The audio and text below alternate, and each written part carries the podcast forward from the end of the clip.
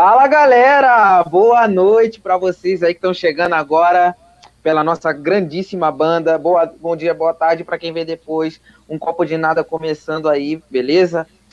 Cara, vocês estão prontos para essa semana? Essa semana de live está muito foda, cara. Fica com a gente aí, quem tá chegando pela grandíssima banda Simi Burn aí, sejam muito bem-vindos. Antes de qualquer coisa, vou mandar um recado aqui para vocês. Já já apresento eles, apresento o Pablito, beleza? Então fica aqui comigo que eu vou dar um recadinho para vocês agora. Beleza? Se inscreve no canal, compartilha. Cara, manda pra geral aí, segue a gente no Instagram também, arroba um copo de nada oficial. Ajuda a gente a bater a meta lá de 400 seguidores, beleza? Cara, nós estamos no Facebook, TikTok, temos a nossa Liga do Cartola, se você quiser ganhar uma grana, uma graninha extra lá, vamos trocar uma ideia. Manda uma mensagem aí pra gente dizendo que quer entrar na liga, caso se interesse aí, beleza? E também, cara, nós estamos no TikTok, nós estamos no Spotify, no Deezer. O link da banda tá aí na descrição, tá? O link dos membros da banda, o link da o Instagram oficial da banda também e o canal deles no YouTube, beleza? E sem mais delongas, e aí, Pablito, boa noite. Como é que você tá, mano? Esqueci de alguma coisa? Fala, galera, tudo certinho? Cara, esqueceu só do Pix que eu vou falar dessa vez, tá bom? Antes, reforçar o, o aviso aí, se, se inscrevam no canal, compartilhem Compartilha para todo mundo aí, ajuda a galera a se inscrever para a gente bater aí os mil inscritos. Tá quase, galera, tá quase, tá? Contagem regressiva no bagulho, certo? Se inscreve, entra no chat aí também, participa com a gente, manda sua pergunta. A gente sempre interage com a galera do chat aqui, beleza? Então, fiquem à vontade, sejam bem-vindos. Temos também o nosso Pix do canal, tá aqui um copo de nada, arroba gmail.com. Quer mandar dois contos, cinco, dez, o que sentir no seu coração, tu manda. Que se puder ajudar a gente aí pra gente continuar fazendo esse trabalho top aí, que eu sei que vocês amam, então ajudem nós. Tem, entra no grupo do WhatsApp também para trocar uma ideia, bater um papo. Fiquem à vontade lá também. O link tá atualizado. Creio que dessa vez não vai estar tá quebrado essa porra. Então, então vamos lá. Sem mais delongas, apresentar as estrelas da noite, porque essa semana aqui é uma semana privilegiada, porque é uma, mais uma semana só tem convidado foda. Então, preparem-se, galera. Então, sem mais delongas, João e Matheus da banda Simi Burn. Uou! Aê, rapaziada! Qual é, qual é, galera? Beleza? Prazer. Boa noite. Boa noite, Alô. pessoal. João aqui. Aê, salve, salve. E o Sati já, já tá aqui como? O Raul, rei do Caps Lock, já falou. Cheguei mais rápido que palmeirense puto quando o time perde. Só pra te avisar, tá 1 a 0 com um golaço do Zé Rafael de falta, tá bom? Por enquanto eu estou Ah, feliz. milagre. Momento raro, é um milagre, mas ok. Aí ele meteu um vim pelo nosso podcast. Raul, se tu falar esse nome aqui de novo, mano, eu vou banir você do chat, mano. Eu tô falando sério. Falar de nome concorrente é o caralho. Falou? É concorrência, concorrência. Concorrência. Toy Fred Lima, salve. Cheguei, galera. Opa, seja bem-vindo. Bem-vindo. Esse veio pelo convidado, porque ele eu nunca vi por aqui, não. É isso aí, bem-vindo. Thalita aqui, agora sim cheguei. Igor Pedersoli chegou também. Provavelmente veio pelo convidado. Hum, seja é bem-vindo também. É, a Sara. Aê, muito foda. Sejam bem-vindos, hein? A Sara aqui com a gente. Salve, salve família. Tiago sempre salve, esquece salve. o Pix. Boa noite, Traumas. boa noite. Galera que precisar de uma designer top aí, ó. Tá na descrição. A Sara faz umas artes é braba. Inclusive, ela que faz a nossa agenda. Então, se vocês querem umas paradas de qualidade, chamem ela lá. Beleza?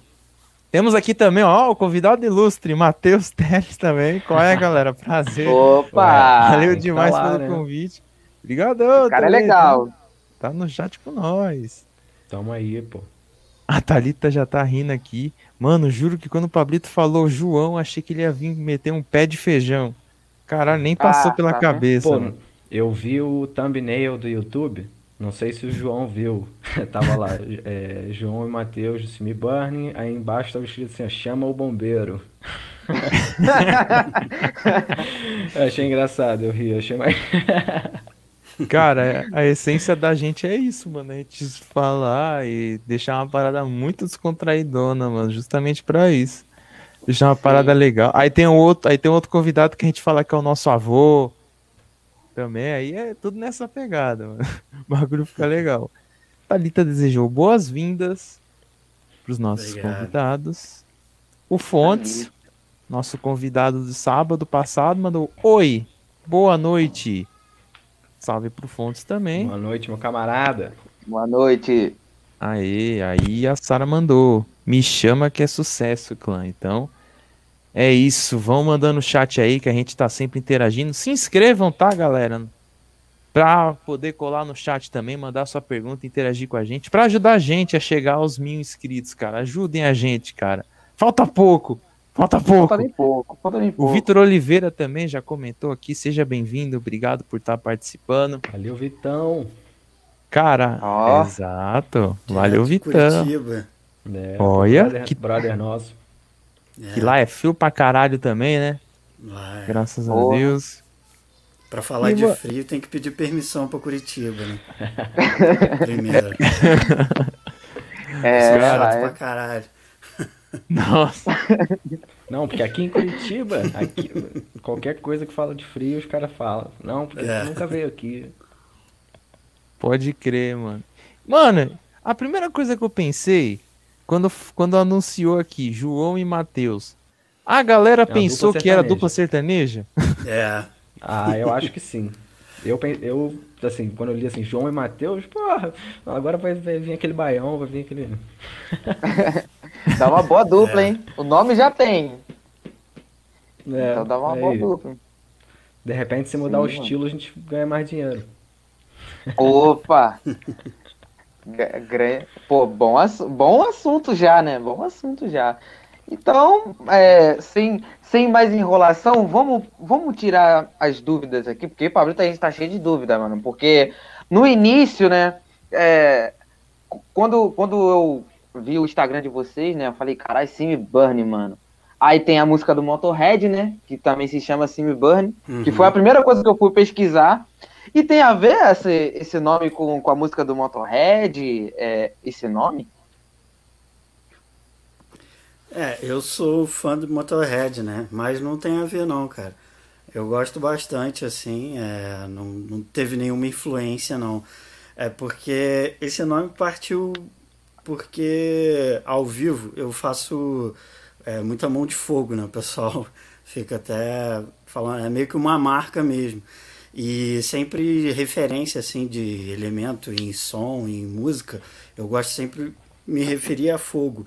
E eu até então nunca tinha uma banda com esse nome, é, com, com, nada com referência de fogo diretamente no nome, né? Aí eu sugeri para o Matheus, a gente começou a caçar e sei lá, acho que fui eu mesmo que sugeri na real, esse. Na real, é, a gente já tinha cinco músicas prontas, a, o EP estava pronto e a banda não tinha nome, velho. Não tinha nome. É, uhum. E o nome da primeira música, a segunda na real, né? É See Me Burning, por causa do contexto que o João fez da letra e tal. Então foi meio que assim, uma paradinha que falou na música, tá ligado? Que ficou maneiro, que fez sentido com a ideia, com o contexto todo que, que a gente tinha mais ou menos pro projeto. Então, ó, primeiro veio a música See Me Burning, que aí a gente definiu o nome, See Me Burning, da música. E aí depois a gente pensou, pô, mano, acho que é um bom nome pra banda também, tá ligado? Acho que esse, é, esse metal, metal mais moderno, tem uma porrada de banda que tem, pô, 500 palavras no nome da banda, tá ligado? então, se me burn tava, tava ok, tava no limite. Pô, é. cara, que legal, mano, que legal. É, porque normalmente, né, o, pra, pra você é, começar a fazer a, a banda e tal, a galera normalmente começa pelo nome, né? Pô, vamos dar um nome primeiro, depois a gente decide o que, que a gente vai fazer. Mas não, vocês fizeram o inverso. Isso que foi legal, cara. Achei legal isso. A gente é. começou o projeto compondo, tá ligado? Fazendo música. É... Um dia afinei a guitarra em dó, fiz uns riffs que falei, caralho, maneiro. quem que eu conheço que canta metal extremo que ia ficar maneiro? Falei, pô, o João, vou mandar mensagem pro João. Aí mandei mensagem, falei, qual é, João? Ouve aí. Aí ele curtiu, a gente desenvolveu e tal, aí tinha, fizemos as músicas. João fez as letras, tipo assim, letra, voz, mano, foi tudo com o João. Então, assim, o conceito das letras, essas paradas, pô, ficou muito maneiro, muito maneiro. É uma, é uma, são boas perguntas pra vocês fazerem pra ele. ah, pô, muito bom, mano, muito bom. Se o Pablo tiver alguma dúvida também, pode perguntar, porque senão eu vou fazer um monte de perguntas, porque eu tô, eu tô cheio de dúvida aqui, cara. Não, vou deixar contigo aí por enquanto. Só dar uma olhadinha aqui. Que o chat tá como? Tá daquele jeito. Falou frio, mas a gente mete um semi-burn e fica ok. Exatamente, mano. Nada melhor do que o semi-burn pra melhorar o friozinho. Os caras estão aqui nesse frio, o pessoal tá carente aqui. O fone, ó, o Fontes aqui. Nesse frio, eu só queria o meu amor comigo vendo esse podcast maravilhoso aqui. Então, exato, a, me a meta é isso. Tá com a. Tá com a sua amada consagrada ou amado assistindo o podcast, cara. É isso aí. Aí o Raul me mete um caramba, Peron na live. Sai, salve Peronzinho. Darth Vader, tá falando aqui Darth Vader. É, é live do Assassin's Creed. Caras tão com. O pessoal tá, o pessoal tá inspirado hoje, hein? O pessoal tá inspirado e... dos apelidos hoje. E mandar um salve aqui pro Brunoso, que tá aqui, ó. Boa noite, pessoas lindas. Ó o Brunoso Opa! na live. Salve, mano. Isso aí apoia muito o underground também, cara apoia muito, tem um belíssimo trabalho junto com o Prudence, do Underground também. Os caras ajudam muito no fortalecimento da cena. Muito foda o trabalho deles. Tamo junto, Bruno. Legal, maneiro. Muito maneiro, cara. E, então, tipo assim, é, então eu vou perguntar pro João, né? Você já teve banda, João, é, pra, de metal extremo? Ou você, tipo, ou é a primeira experiência sua? Já tive, já. É, eu comecei em 2008, é, 2008 isso, com o Silêncio do Caos. Era uma banda mais parecida assim com Semi Burning, né? Era mais metalcore até, no caso. E a gente durou até 2012, acredito. Aí começou Vulture Wings, que é death, death metal bem tradicional nessa linha, é, com uma pegada meio de death metal From Yuki, Carcas, Benediction, é, aí tem algumas coisas suecas também. E aí o, a Vulture Wings era para ser um projeto paralelo ao Silêncio do Caos, aí acabou que o Silêncio do Caos acabou e a Vulture ficou de direto, né? E o Simi Burn era para ser um projeto paralelo. Quando eu estava com a Vulture, que ela durou até 2016 e, e o Simi Burn começou em 2016, só que a Vulture acabou, né? Em 2016 a gente lançou um EP, aí acabou e aí eu comecei só, aí agora só tô com a Simi Burn mas é esse projeto de estúdio, né? Que é fácil de levar, é tranquilo, é só gravação. Porque ritmo de banda mesmo é complicado, né? Tem que ensaiar direto, requer um investimento muito grande, né? De tempo, dinheiro, psicológico, tudo, né? Sim, sem dúvida, Mas já tive cara. sim. Aí tá, o, o Silêncio do Caos tem um single é, bem em 2009, eu acho. E depois teve um EP em 2010 e, o, e a Vulture teve um EP também. Pô, maneiro, cara. Maneiro. E, é. e tipo, o, o Matheus também, tipo, já teve banda, né? Já toca na noite aí também. Como é que foi, cara, a tua, a tua história? Porque você mostrou um CD pra gente, né? Que você teve outras bandas no, antes da Simi Bunny. Então conta aí pra gente como é que foi aí, até a chegada do Simi Bunny aí. Ah, bicho. É, banda começa, na, acho que para a maior parte das pessoas na adolescência mesmo, tá ligado?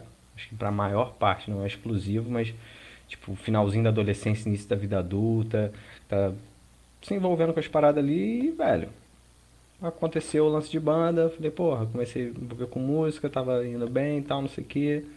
E aí, em 2011, 2011 foi quando na Headquarter, que foi assim, que eu comentei com vocês, a minha primeira banda de verdade mesmo, foi um projeto onde a gente buscou ser o mais profissional possível dentro das nossas possibilidades ali. É, e aí a gente fez coisas muito legais, mano. A gente organizou eventos, a gente saiu da cidade para tocar algumas vezes, ganhamos prêmio em festival. A gente participou de um festival no, no Rio que começou com 150 bandas e a gente ficou em segundo lugar, tá ligado?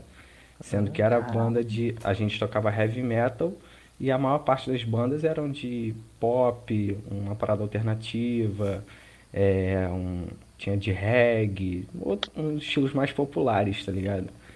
É, e a gente foi construindo a parada e tal, eu fui me, me, encontrando cada vez mais dentro da música, porque na necessidade de uma banda se tornar profissional, é, aparece muito trabalho que não tem nada a ver com música, né, mano?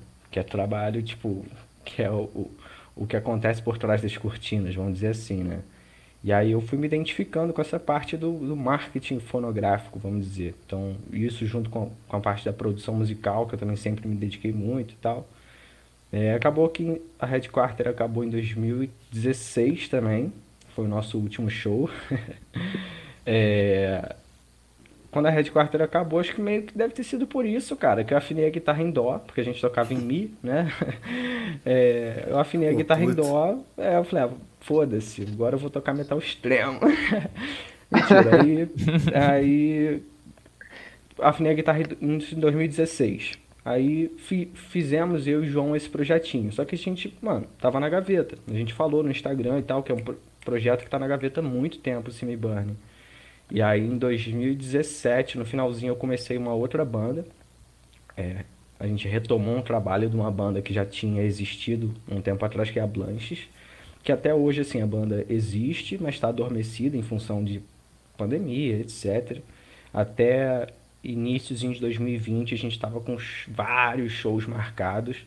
Tipo assim, foi um projeto que a gente tirou do zero e cresceu muito rápido porque todo mundo já tinha trabalhado de forma profissional com, com música, com outros projetos, com outras bandas. O baixista da Blanches foi o mesmo baixista da Headquarter, meu brother, Júlio. É, então a gente já tinha afinidade ali e tal. Então, assim, a parada mudou de um. No que começou com uma curtição de adolescente, pô, música muito bom tal, não sei o que, foi se profissionalizando ao longo dos anos, tá ligado? É, e aí, quando foi em 2019, assim, que eu mandei.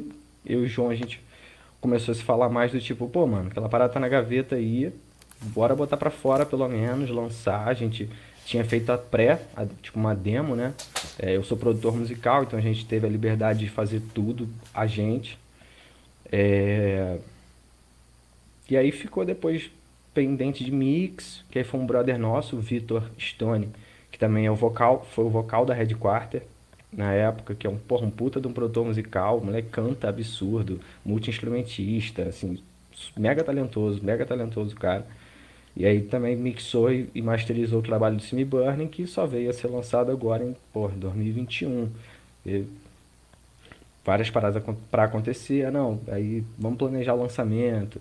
E aí acho que sempre rola muito aquele lance de, de o perfeccionismo para a hora de lançar uma banda, de lançar uma empresa, de fazer um começo, tá ligado? Rola perfeccionismo, pelo menos eu tenho isso, acredito que basta, muitas pessoas também têm. E aí, isso aqui atrasou o lance do Simi Burning. Mas assim, foi meio que, resumindo, minha trajetória na música foi como essa, assim, sempre como artista, né, guitarrista focado em metal, mas a necessidade da produção musical, como, é, como gravar, mixar, masterizar, etc.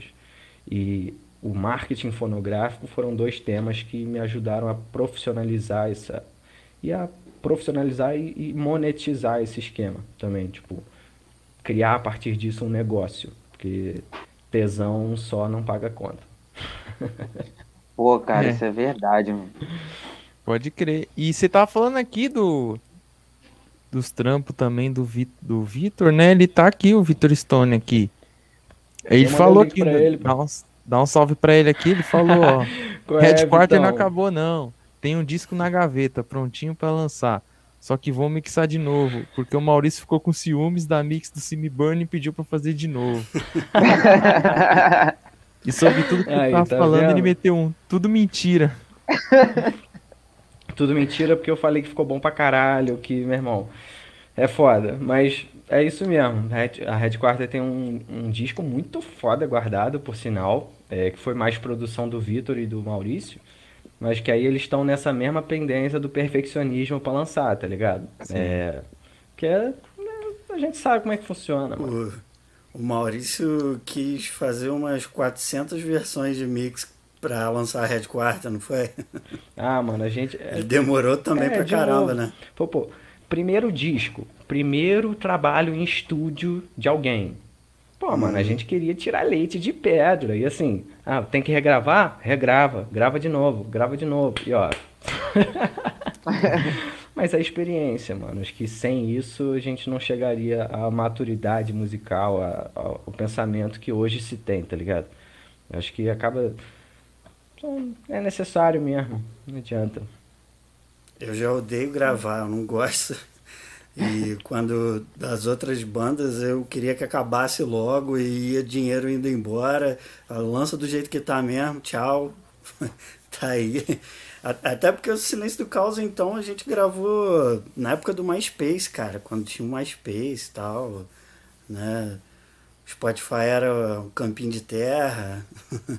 e, e depois na Vulture foi o o Bandcamp que a gente lançou lá na. Bandcamp tá até hoje, né? E tem ainda lá as músicas da, da Vulture. Mas o nosso processo, assim, era sempre tentar ser o mais rápido possível. O da Vulture ficou bem legal, porque a gente gravou no Rio, estúdio é, lá, né? Já mais profissional mesmo. O do Silêncio do Caos foi meio. Foi meio garagem mesmo. Caramba.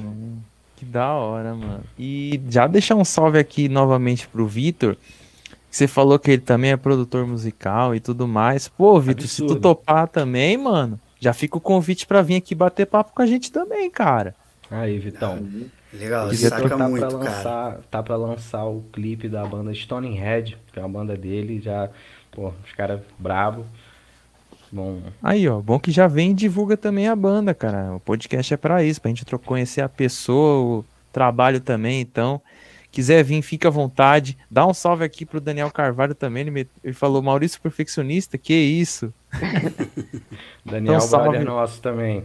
Então, Daniel se... tocou baixo na Headquarter, acho que uns dois ou três shows, na época que o nosso baixista tinha via... o Júlio tinha viajado e tal. Aí ele segurou uns shows com a gente. Super brother, produziu o som da Blanches também, também é produtor musical. Estamos aí cercados de pessoas boas, pô. Caramba. Pô, e. Nossa, e, e você tá rodeado de uma galera legal, porque quando a galera vem aqui e sempre tem a galera comentando, falando da pessoa assim, é porque você sabe que você tá rodeado de uma galera boa. Então, é. novamente, sejam bem-vindos. Obrigado por estar interagindo com a gente. Fiquem com a gente também nos próximos também. Divulguem, rapaziada, se puder aí, pra gente chegar nos mil inscritos logo aí, para ajudar o canal, a gente poder trazer mais bandas também, ajudar também, trocar aquela ideia foda. Quem quiser também colaborar, cara, qualquer coisinha com Pix também, dá uma contribuída aí. Quem quiser dar aquela colaborada, colaborada fala no chat. também. Aí, é isso, me, Brasil. Me avisa aí, fala, manda o Pix, que eu coloco na tela aqui também. O Vitor falou, bora conversar. Chama a gente lá no Instagram, então, cara. Dá um alô lá. Tá aqui na, no TPzinho aqui, arroba um copo de nada oficial. Dá um salve lá que a gente que a gente vai trocando ideia lá, fechou? Ou você pode entrar no grupo do WhatsApp que tá aqui na descrição também. Beleza? E aqui o, o Daniel falou, melhor show do Red Quarter com, a, com o baixista alto e loiro. Aí, é, foi muito engraçado, mano, que tipo assim, o Daniel, ele é grande pra caraca, tá ligado? O Daniel deve ter 1,90m e pouquinho, eu acho. É, eu sou baixinho, eu tenho 1,65m. Meu irmão, no palco era muito engraçado, tá ligado? Esses shows que a gente fez, a gente tentava até manter, manter um, uma distânciazinha um do outro, assim, pra não.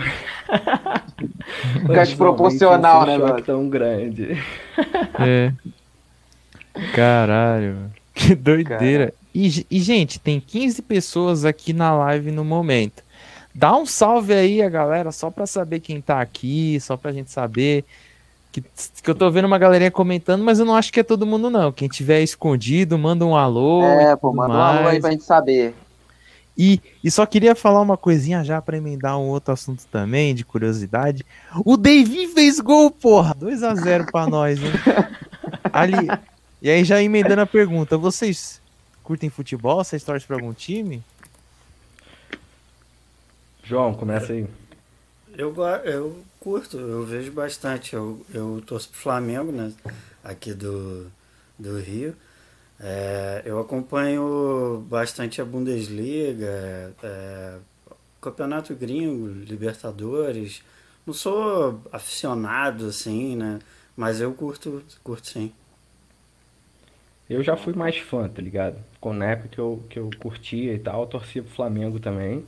Hoje em dia acho que até valeria mais a pena torcer, porque tá jogando realmente bastante. Mas hoje em dia eu não tenho mais essa, essa o lance de, de torcedor, sacou? Tanto faz como tanto fez. Mas gosto muito de assistir um bom jogo de futebol, tá ligado? Porra, um bom jogo é incrível assistir. Eu gosto. Eu não tenho costume de acompanhar, não. Ah, cara, com certeza, mano. Pô, e tamo junto aí, por mais que o Matheus não seja tão flamenguista assim, né? Hoje em dia, né? Porque, porra, cara, mas Fico feliz pra caramba aí que é, pelo menos guerra com vocês eu não vou criar aqui. Todo mundo é flamenguista tá? Só o palmeirense aí, né? Que é o Pablito, né? O Pablito é palmeirense. E o Raul putaço do chat, porque ele fala, nossa, só tem flamenguista. Pois é, cara. Maior torcida é isso. É, é brabo. É, é brabo, não tem jeito. Começa o jogo, né? Não, mas tem, tem uma é, galera cara. que fala que, que a maior torcida não é a do Flamengo, né? É do Flamengo. Ah, pois é, cara, pois é, verdade. Rola essa, né? Sim, Pode mano, pô. Olha, e tem aqui, ó. O Daniel falou: Matheus faz até embaixadinha no show, mano. Que história que é essa aí? então temos aqui um jogador no, no, Jogador e guitarrista. Nada, meu irmão. Só a pelada. E mesmo assim tem vários anos que eu não jogo um futibas. Saudades. Porra, saudade Porra. também, mano. Aí, falando nisso, a gente tem um projeto aí a longo prazo de reviver o Rock Go, mano, com as bandas underground. A gente ia chamar até de Undergo nome. Undergo, é. cara, rolar, esse nome é incrível. Se rolar, tu bate uma bolinha lá, mano? Vamos mesmo, pô. João também. Eu e João, a gente já jogou um futibas, ó, já. muitos anos.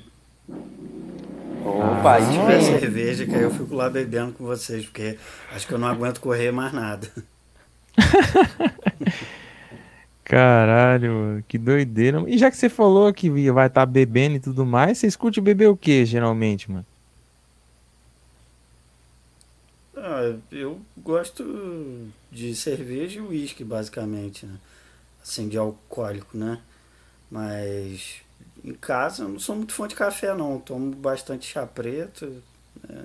e agora eu tô bebendo muita água, porque fui na nutricionista, ela pediu para beber água pra caramba e não tomava, né? Aí agora eu tô, tô aqui na água. Aí, ó. É, já estamos aqui, ó. Bebam água, galera. água é Sim. é importante pra caraca mesmo. Eu Ó, já vou até buscar a minha. Não, é. Eu comecei rapidão. a beber mais água numa pira de, de começar a levar canto mais a sério, tá ligado? Cantar, né? Então tenho praticado mais e tal. E meio que por isso eu falei, pô, mano, faz parte essencial assim, beber água e tal. E aí foi meio que o start de mudar essa rotina. Mas de birita, cara, eu também não sou muito fã de álcool. Não sou grande fã de álcool, já fui, já gostei, já fui mais beberrão. Hoje em dia bebo esporadicamente com vinho uma cerveja também, destilado, meu irmão, já não aguento mais não. Whiskyzinho, whisky é exceção, mas aí é ocasião especial, é comemorar alguma parada. Mas meu dia a dia, meu irmão, é bem café pra caralho e água. Ah, cara. Coca-Cola eu... também, já bebi coca pra caralho, mas tô diminuindo porque esse negócio de refrigerante, meu irmão, ó. É foda, É, mano. é foda. Isso eu cortei bastante também. Pô, cortamos, cara, porque, tipo, eu era viciado, mano. Coca-Cola com gelo até em cima, porra. Eu era muito viciado, muito viciado em coca. E, tipo, tava, tava afetando pra caralho minha saúde, mano. Tava É. afetando. Às vezes eu trocava água por refrigerante, mano. Era um vício, assim, absurdo, cara. Tomava de manhã. Porra, puta troço de maluco, tomar de manhã. É. Então, teve uma hora que eu cortei, mano. Então, tipo, aí, desde 2017 aí, tomo de vez em nunca, mas diminui totalmente a frequência. Pode crer. É o melhor mesmo, mano. Te falar que assim, essas piras de, de vida saudável, tem gente que acha um saco e tal, mas, mano, teu corpo é teu melhor, tipo, melhor presente, tá ligado? Acho que quanto melhor a gente puder cuidar do nosso corpo, lógico, ninguém cuida 100%, não tem essa. Aí o cara tem a vida super, porra, super regrada e o cara morre atropelado, tá ligado? Sem querer ser, ser escroto assim, mas, pô, tipo, acho que tem, tem esse, esse, esse balanço, tá ligado? Mas super vale a pena, velho. Pô, beber mais água, É, cara, fazer exercício. Esse negócio aí de, de ah, morrer amanhã, a, a pergunta que a gente tem que fazer na nossa cabeça não é e se eu morrer amanhã? É e se eu não morrer amanhã? É, aí você tem que cuidar, cara, entendeu? E se eu não morrer amanhã? Quando tiver velho, daqui a 10 anos, tu vai estar muito ferrado, cara. Você tem que se cuidar, não tem jeito não.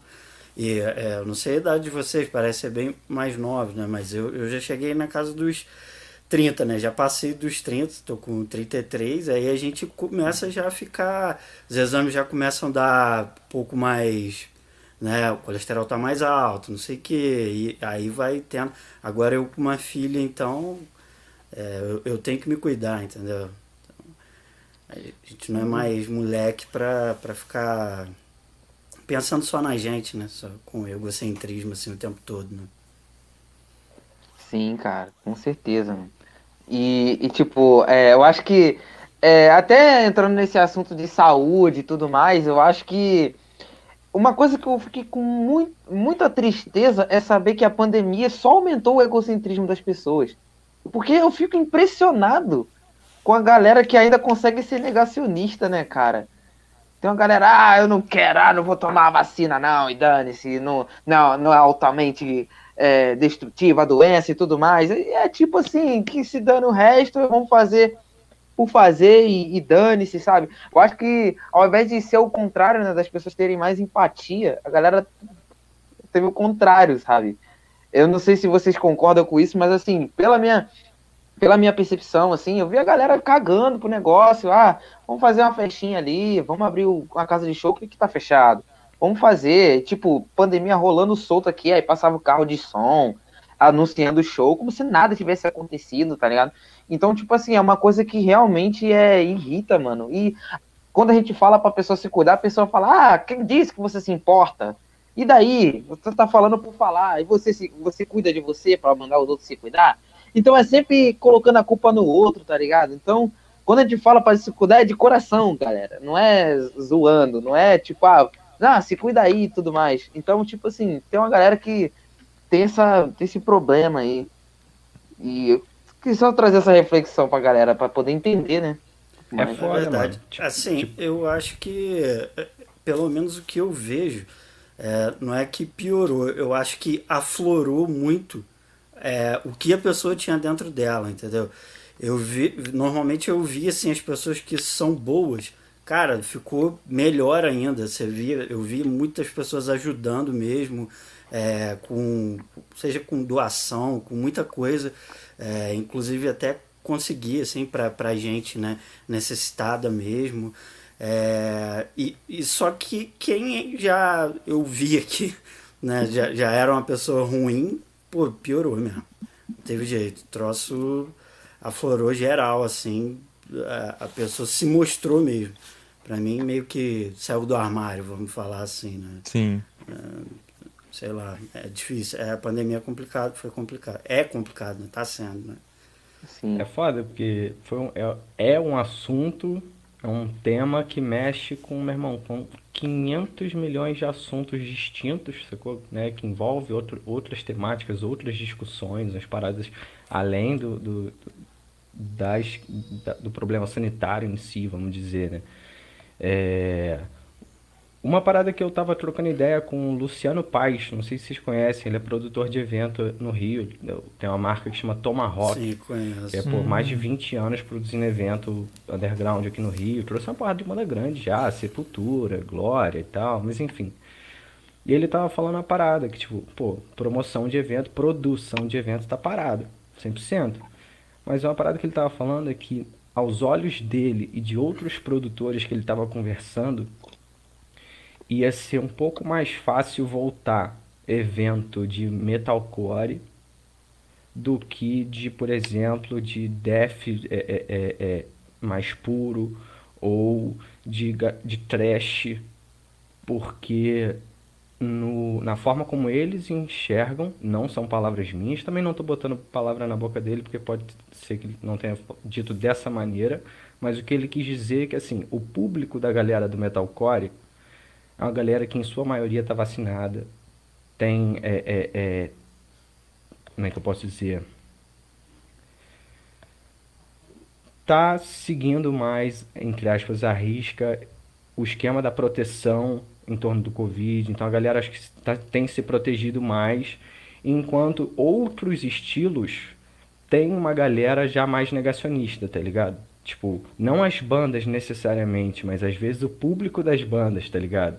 Tipo, e aí eu fiquei, achei interessante ouvir da boca de um produtor esse tipo de preocupação, tá ligado? Porque é, meio que isso, eu acho que envolve isso que o Thiago tava falando, essa questão de que é, é,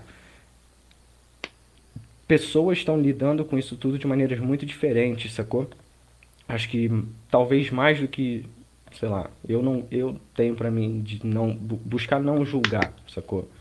É, então, dentro disso tudo, é eu pesco o que o João falou, do tipo assim, pô, mano, o que que a gente aqui, o que que eu posso fazer no meu dia a dia para é, é, ampliar aquilo que eu acredito, sacou? Então, tipo assim, esse esquema da proteção, de não sair de, não sair de casa, de ficar em casa e tal, eu aderi. Eu tive como aderir, tá ligado? Mas eu, em momento algum, falei para ninguém, mano, fica em casa porque no primeiro ano de pandemia eu não fiquei em casa porque eu tinha que trabalhar, tá ligado?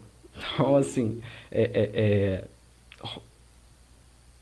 acho que principal de tudo, de clima, clima social, vamos dizer assim, trouxe mais desse bagulho separatista, tá ligado? De um bagulho de divisão, de não, não entrando no assunto político, mas além desse negócio de direita e esquerda, além desse negócio de, mano, eles e nós, sacou? É, é aí agora é negacionista e, e, e pô, e, e, massa de manobra, que nego fala, não sei o que, eu falo, meu irmão, tipo, acho que contanto que a gente esteja fazendo, a, como é que eu posso dizer?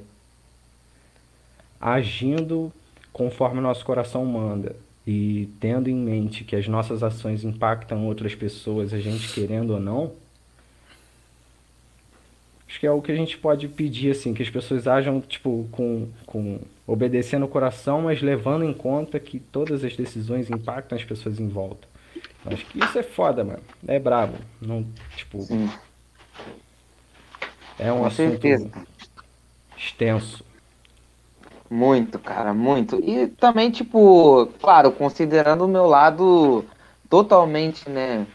É ao contrário, tipo, não otimista, né, na verdade, tipo, esse, esse meu lado pessimista acaba é, afetando, mas realmente, cara, eu vi muitas pessoas se ajudando, é, mas a, a, minha crítica é mais a galera que, tipo assim, pode evitar a parada e, e, e continuar saindo, e continuar vivendo como se nada tivesse acontecido. É mais nessa, nessa tecla que eu bati mesmo. E caraca, velho, a galera, a galera tá esqueceu completamente do podcast, cara. A galera do chat tá numa puta de uma zoeira aqui, que eu não consegui nem nem entender nada. Mas mas beleza. É, se alguém tiver uma pergunta aí, manda aí, manda aí, galera, manda Tem aí uma pra... pergunta aqui, tem uma pergunta aqui. Ah, aí sim, aí sim, então beleza. Ó, o, o Vitor Stone aqui, ele tinha falado de uma história. Gosta sim, Opa. inclusive agradecer a ele que seguiu a gente lá no, no Instagram. Valeu, Vamos entrar em Vitor. contato lá pra fechar, então valeu pra caralho. Ele falou aqui, ó, pergunta aí pro Matheus da lenda do Deus castiga e a madruga ma- e a madrugada arregaça. Duvido ele lembrar dessa. Meu irmão, isso aí foi história pra caralho da Red Quarter, cara. Que tipo assim, teve uma época que várias paradas que a gente fazia, mano, parecia que tinha uma maldição em cima, tá ligado? Várias paradas que a gente fazia, de alguma forma davam, davam algum, algum BO que a gente não tinha previsto. E aí a gente ficava zoando. Falei, é, meu irmão, tu quer, tu quer ser metalheiro? Quer ficar na madrugada aí fazendo teus corre? Deus castiga, mas a madrugada arregaça. E foi uma época que. Contar dois casos assim que acho que são, são legais de contar nessa onda que o Vitor tava falando. Quando a gente fez o, quando a gente produziu o show de lançamento da, do EP da Red Quarter, a gente fez um evento em praça pública de graça, tá ligado? Pusemos um palcão lá foda, gravamos um clipe, é, e tudo a gente mesmo. Tipo, os caras montaram uma parte, a gente tava montando a tenda de 6 metros do outro lado. Sacou? Chegamos 9 horas da manhã do dia, saí, eu cheguei um pouco mais tarde que eu tava trabalhando, foi num sábado, e saímos 6, 7 horas da manhã do dia seguinte, depois de ter tocado, desmontar a porra toda. tá? Enfim. A gente comprou 220 caixas de, de cerveja para vender no dia. E a gente só vendeu metade, mais ou menos. Então a gente ficou com, mano, 90, quase 100 caixas de cerveja é, na sala do Vitor. Tava tipo, praticamente tudo na sala da, na casa do Vitor. E aí todo final de semana, meu irmão, era fazer o quê? Vamos pegar lá no estoque. Aí a gente, a gente pagava, tá ligado? Porque tinha saído dinheiro, né? Então a gente pagava o, o custo da- das caixas de cerveja e todo final de semana, meu irmão. Ó, e aí acho que talvez tenha sido, tenha tido alguma coisa a ver. E aí esse foi um período que, meu irmão. Nem me gente- chamaram, eu toquei nesse show aí. Pô, aí, tá vendo? Caraca, É. que trairagem. Foi um período É, que assim, a gente bebeu, bebeu um cado, bebeu um cado mesmo, madrugada solta. É, e um que, meu irmão, foi uma viagem que a gente a gente tinha que ir pro Rio, é, deixar o material no circo voador, que ia ter uma parada lá da, acho que da Universal, que eles estavam recebendo material de bandas, não sei o quê. E a gente ficou sabendo, a gente, porra, vamos lá. Só que a gente, meu, galera, banda independente, é sempre aquela correria de, pô, de dinheiro, dinheiro nunca tá sobrando, tá, tá esbanjando, é sempre faltando. É, a gente, pô, não tinha carro pra ir, tá ligado? Mas a gente precisava ir, voltar tarde, não sei o quê. Aí a gente conseguiu emprestado de um brother o carro dele é, pra gente não precisar gastar dinheiro alugando. Tipo, alugando um carro tal, não sei o quê. Aí beleza. Fomos tal. Saímos da parada, era duas horas da manhã. E aí, meu irmão, pouco antes de entrar num túnel, ou assim que saiu do túnel, sei lá, um pneu furou.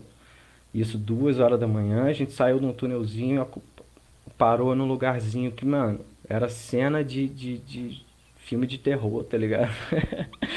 Parecia que a qualquer, qualquer momento ia sair alguém de algum arbusto, alguma coisa assim, e fazer, cometer um crime ali. Mas aí, beleza. Trocamos o pneu do carro, trocamos a roda, né? Botamos o step. Só que olha, olha que, mano, muitos, são vários, vários os sinais, tá ligado? Deus dá sinais. que aí a gente, quando foi botar o step, viu que a furação da roda era diferente, tá ligado? A roda que tava no carro era tipo de quatro furos e o step era de cinco, vamos dizer. E aí, porra, só dá pra botar três, três para, né? A, a- parafuso da roda. Só dava pra botar três. Aí botou três, aí o Vitor falou assim, não, então peraí, vamos dar um aperto final aqui. Aí ele foi, meu irmão, botou o pé assim em cima da, da chave de roda e fez um peso assim. Isso que ele fez um peso, ele desceu, estourou a chave de roda, tá ligado? Quebrou a chave de roda, a gente ficou sem chave de roda, mas a, a roda tava no lugar. Aí a gente voltou a, meu irmão, 60 por hora com medo da com medo da roda sair no meio da viagem. E aí a gente ia entregar o carro na casa desse camarada. Que é, né, é no interior assim, é um pouco mais distante do centro da cidade. E a gente já tava chegando, era de manhã, velho. Era de manhã, era tipo 6 horas da manhã que a gente tava chegando. A gente foi, veio a viagem inteira gastando, né? Esse negócio de, de maldição, a maldição de Tutankhamon que a gente falava. Uhum. É, aí. Chegando, tipo, mano, papo de 500 metros do, do lugar que a gente ia entregar o carro, tá ligado? Papo de 500 metros. A gente já cantando vitória. Falo, porra, finalmente, finalmente chegando em casa, vai tomar no cu esse negócio de maldição e o caralho.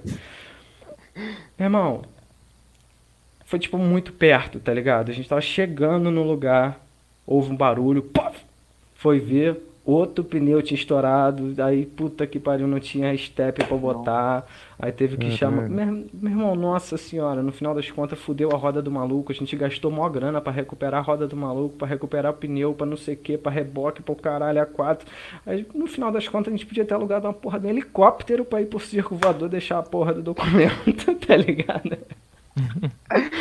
Caralho. Mas é isso, mano são as histórias da, da madrugada arregaçando. Pelo menos as que a gente pode contar abertamente, assim, né? Porra, fora, fora, as, fora as que, que não pode, né? Que são as mais Porra, interessantes. Meu irmão. É. Porra, sem condição. que são as mais loucas. Mas assim, Verdade. todo mundo tem história de madrugada, meu irmão, arregaçando, tá ligado? Que é isso, madrugada tá aí pra isso. Pô, e o João Sim. tem alguma história de madrugada arregaçando aí, João? É, de banda, assim, sempre passam os perrengues, né, cara?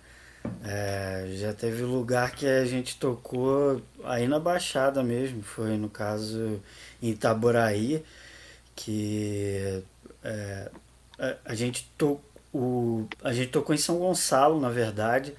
Aí um, um rapaz foi, viu o nosso show, aí falou, pô, queria fazer o show de vocês em é, em Nova Iguaçu. Só que eu vou para. Nova Iguaçu, desculpa. Nova Iguaçu é, é, teu, é onde você tá, né?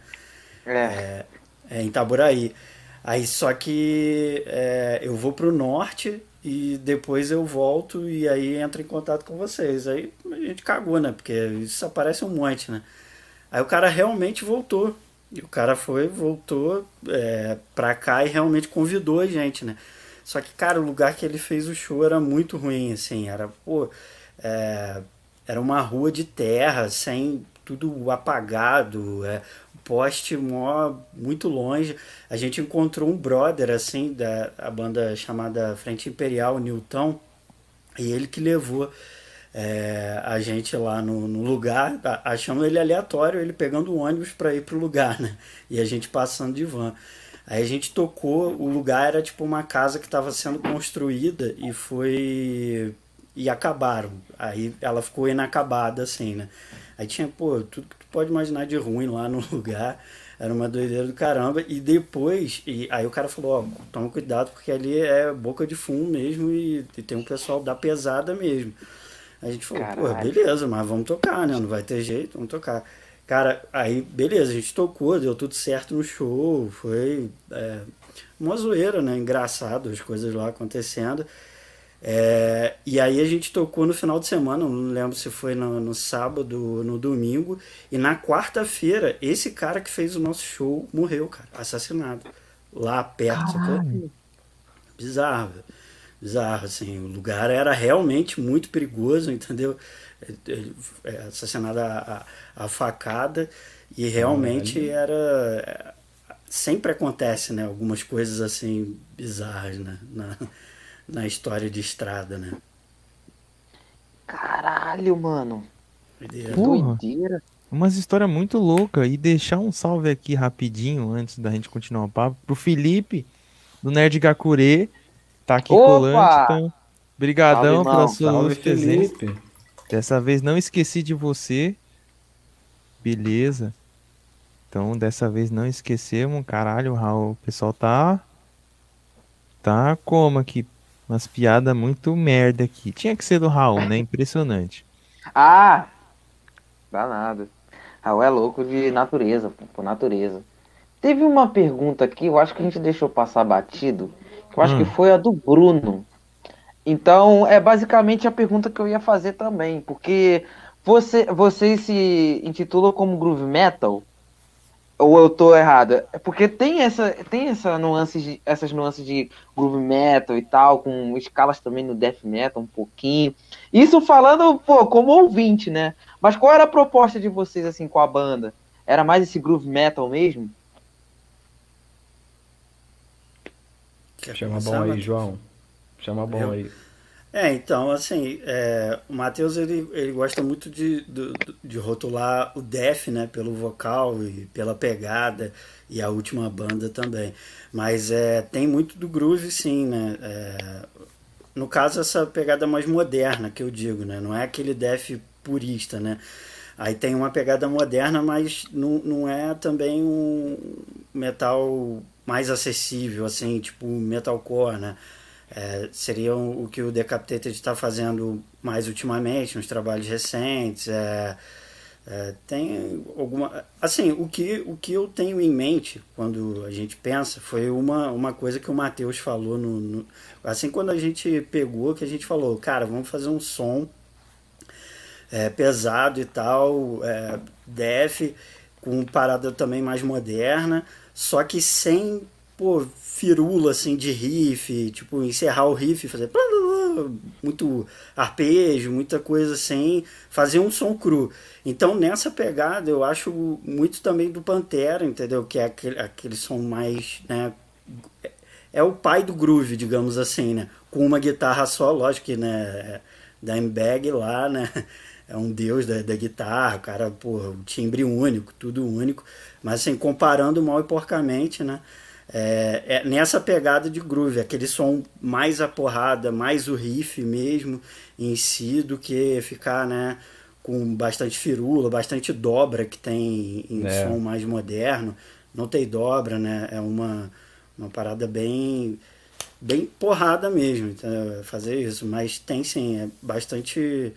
Eu, eu, eu rotulo como groove def porque é, o som é bem groove e o vocal eu puxo muito pro def, né? Porque é, é o estilo que eu mais gosto. É, é, nesse eu até canto mais mid, assim, não canto tão. É, não canto nem muito rasgado, nem muito gutural. Fico ali no meio, e aí, aí tem né, a parte do peso, aí desce, sobe o tom para dar aquela também dinâmica na música, né?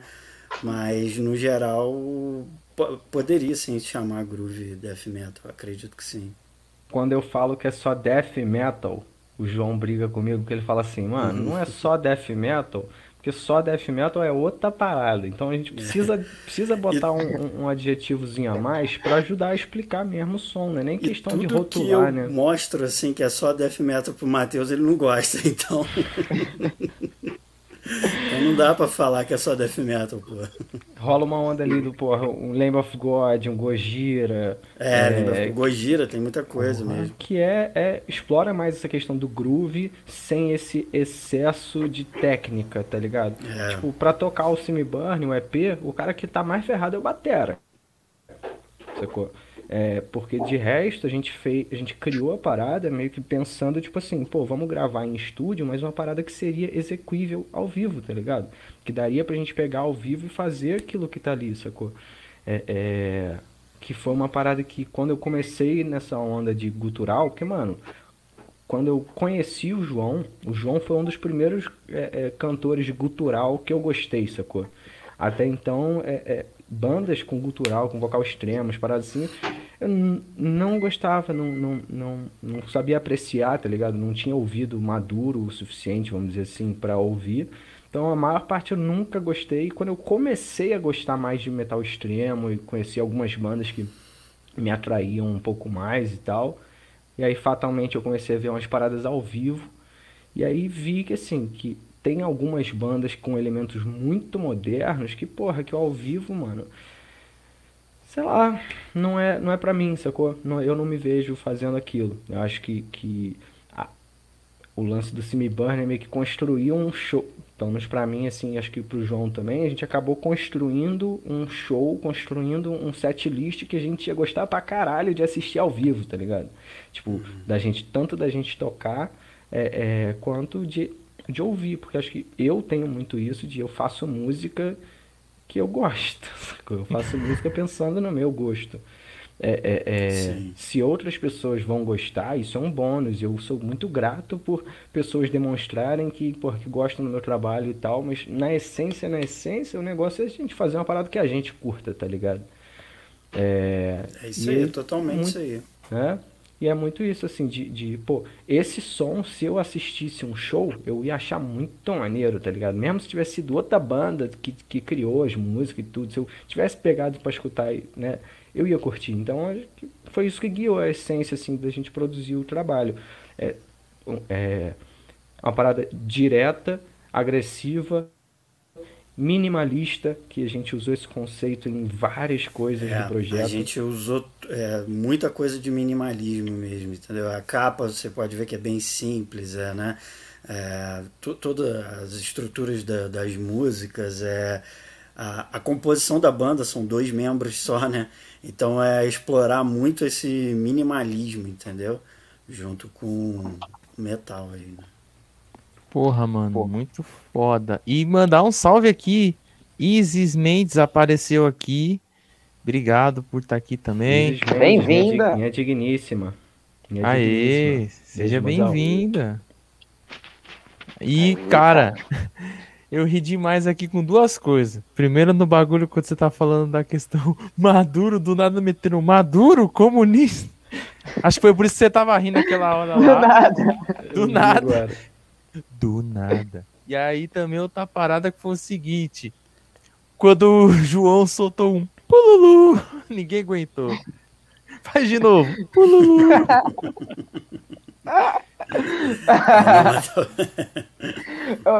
acho que. Acho que... que era? Pululu.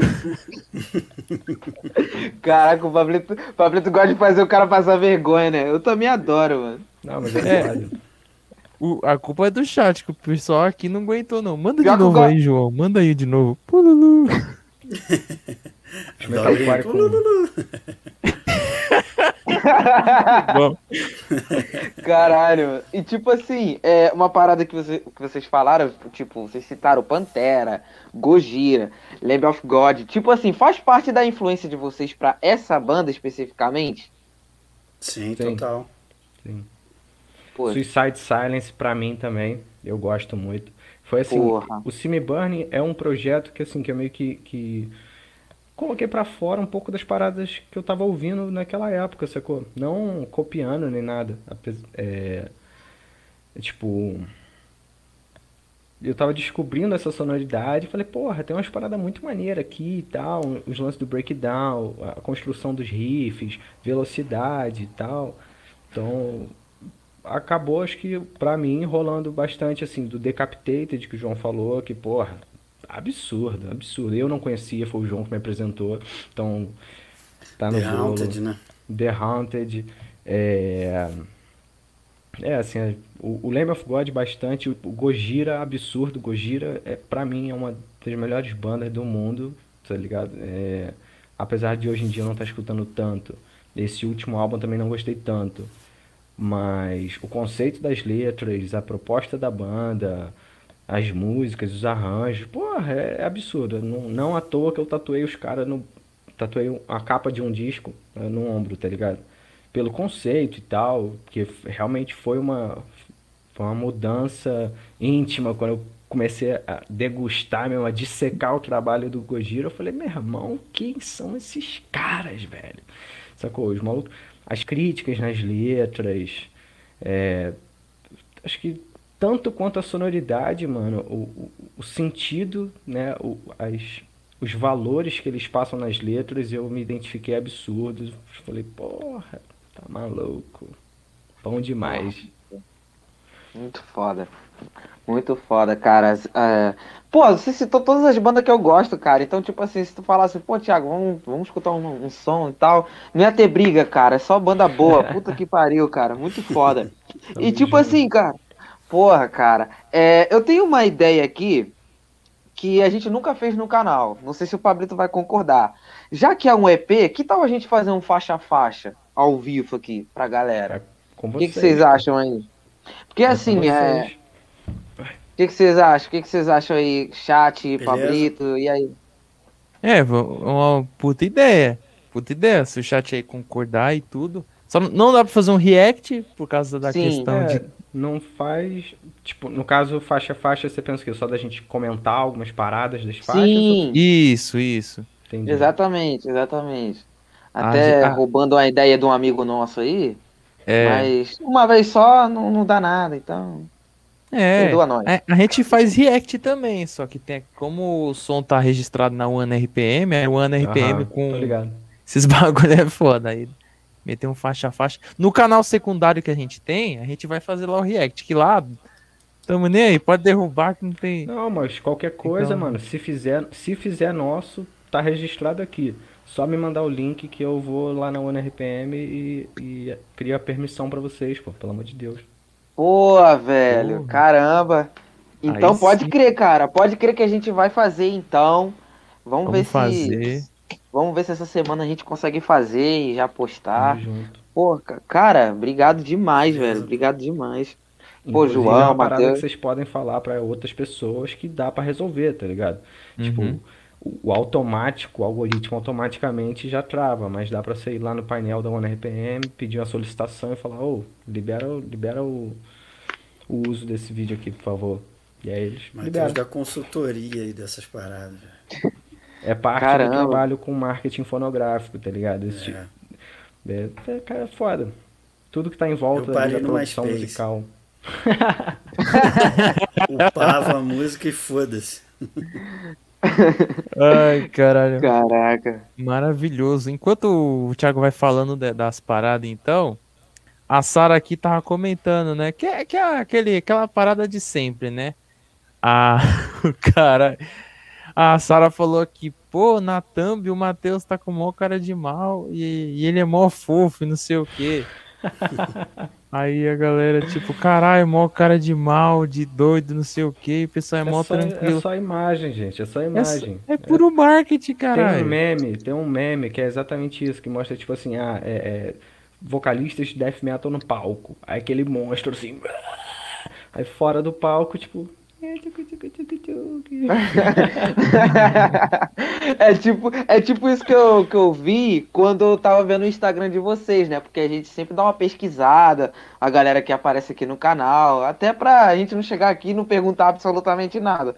Pô, eu vi o João lá, com um cachorro, mal cara super família aí, aí chega assim no se pô, o cara pegando fogo, sério pra caraca, assim.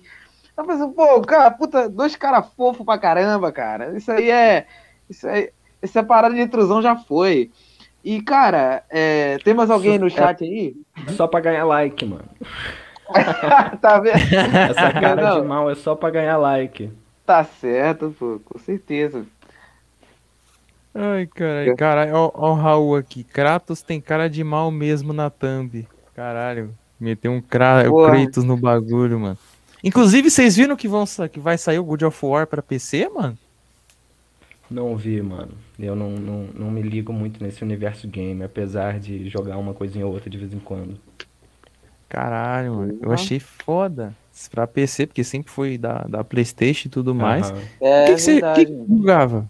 Que você, que você já chegou a pegar Cara, eu ainda jogo é, Call of Duty. Eu tenho um Play 3 aqui velhinho que de vez em quando eu jogo. É, Mas é, é meio que pra distrair mesmo de vez em quando. Pego e jogo multiplayer ali pra passar uma raiva matando os outros. Só mesmo. Aquele modo Tá zumbi eu também me amarro muito. Gosto Porra, muito aquele do modo zumbi é do Duty. caralho. É absurdo. Aliás, qualquer jogo de zumbi eu sou apaixonado. Eu tenho aqui Resident, eu tenho Days Gone, eu tenho The Evil Within. Qualquer jogo de zumbi eu sou amarradão, mano. Eu amo. Bala na cabeça de zumbi é a melhor coisa, mano. Aquele Futibas também é bom, aquele PES, eu joguei bastante. Eu jogava mais ainda na época que era, porra, Winning Eleven, né? Que era, porra, lá de Play Porra. 1, mano. Isso aí eu joguei muito, joguei muito. Play 1, Pô. moleque, eu joguei pra caralho. Meu último Jogamos, né? videogame foi PlayStation 1, cara. Então. eu sou zero assim em jogo. Caraca. Que era da hora Pô, também, mas- porque eu tive. Pô, mas não tá ruim não, cara. É, velho. Porra, no Play 1 era viciadão. Crash, Sulfon É, Filter, Crash. Drive. É, essas paradas aí eu jogava. Porra, Resident mano. Evil eu joguei até o 3, eu acho. E depois nem sei mais, foi um mundo de coisa, né? Ó, jogo que eu gosto pra caralho, que eu gostei muito. Max Payne, mano. A série toda. Max Payne 1, 2, absurdos. O 3 eu joguei pouco, mas é maneiro. É, tem mais, eu acho que já tem quatro, não sei.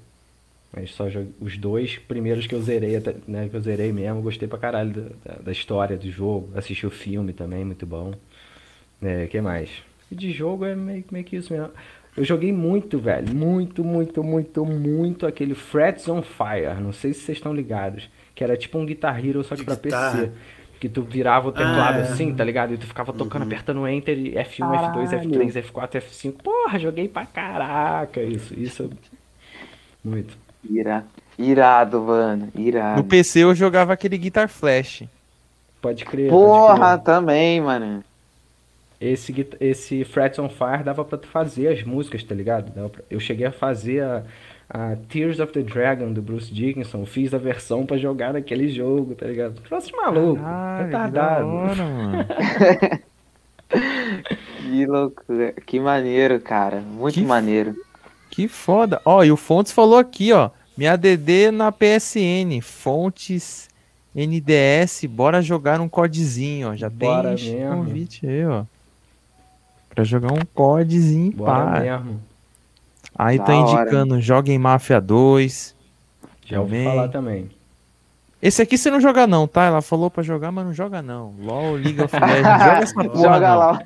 Joga LOL não, mano. É um mundo, é um mundo, caminho sem volta. Watch Dogs parece que é bom, é da hora. Tem o um e o dois, joguem. É tipo um GTA de hacker. também. É do caralho. Da hora, da hora. Watch Dogs Foda. é da hora. Foda. Tem a galera que fala do The Last of Us também, né? Do, Porra, dois. esse também é muito louco. Ainda não joguei. O The Last of Us, é, eu não jogo, mas eu pego bastante trilha sonora, às vezes de filme e jogo também. E a trilha sonora do The Last of Us é, assim, absurda, cara. Maneiro. Muito maneiro. Muito É, maneiro orquestral pra caramba, né? É, pô, é, ele tem uma. É, é um. Não lembro o nome do cara. Pô, tem. Tem até, cara, é um, um vídeo que eu vi no, no Instagram do Vitor mesmo. Ele fazendo uma. tocando um excerpt assim da, de uma das faixas, né? Pô, muito maneiro, cara. Uma pegada sombria, assim, que tem as músicas. Pô, bem maneiro. Mas jogo assim eu sou zero. Ah, Cara, normal, pô. Normal. Acontece mesmo. eu E, também sou Thiago? um cara. Oi. Pode ah, falar. é só pra saber se tu já, tem, já tá encaminhado aí as paradas pra gente fazer o faixa a Ah, faixa. tá, tudo- tá tudo aqui, tá tudo aqui, tá tudo aqui já. Já tô até um tempinho aqui com a parada. E, e tipo assim, antes disso, eu também, pô, cara, eu sou louco pra jogar algumas coisinhas, mas como eu faço tudo pelo celular, live pelo celular, trabalho pelo celular, então é foda, mano. Mas não vejo a hora de, de pegar umas paradas maneiras pra poder jogar também. Jogar tudo que vocês estão falando aí. E eu tô aqui, cara, tô aqui com as músicas. Mano, esse álbum só tem um defeito, cara. Ele começar. é, ele só. Ele começar com uma intro, sabe por quê? Porque não deveria ser uma intro, podia ser outra faixa completa. Porque esse álbum tá foda, mano. Esse álbum tá muito foda, cara. Eu fiquei alucinado quando eu vi, juro, cara. E. Que bom que tu curtiu, meu irmão. Mano, porra, curti demais, cara. Não, sem rasgação de seda, mano, mas eu curti Ô, muito pessoal, mesmo.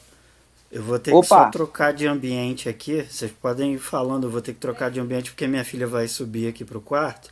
Ô, Vai tomar banho agora que ela vai dormir e eu vou descer pra sala, tá? ah, Ah, Vou beleza. deixar mudo aqui, mas eu tô ouvindo. Ah, tranquilo, tranquilo. pô. Vai lá. Ah, e, e aproveita e liga a TV e acompanha o jogo do Flamengo, que nem eu. Não dá mole não. é verdade. um minutinho só, mas eu tô, Pô. tô ligado aqui. beleza, beleza, pô, tranquilo.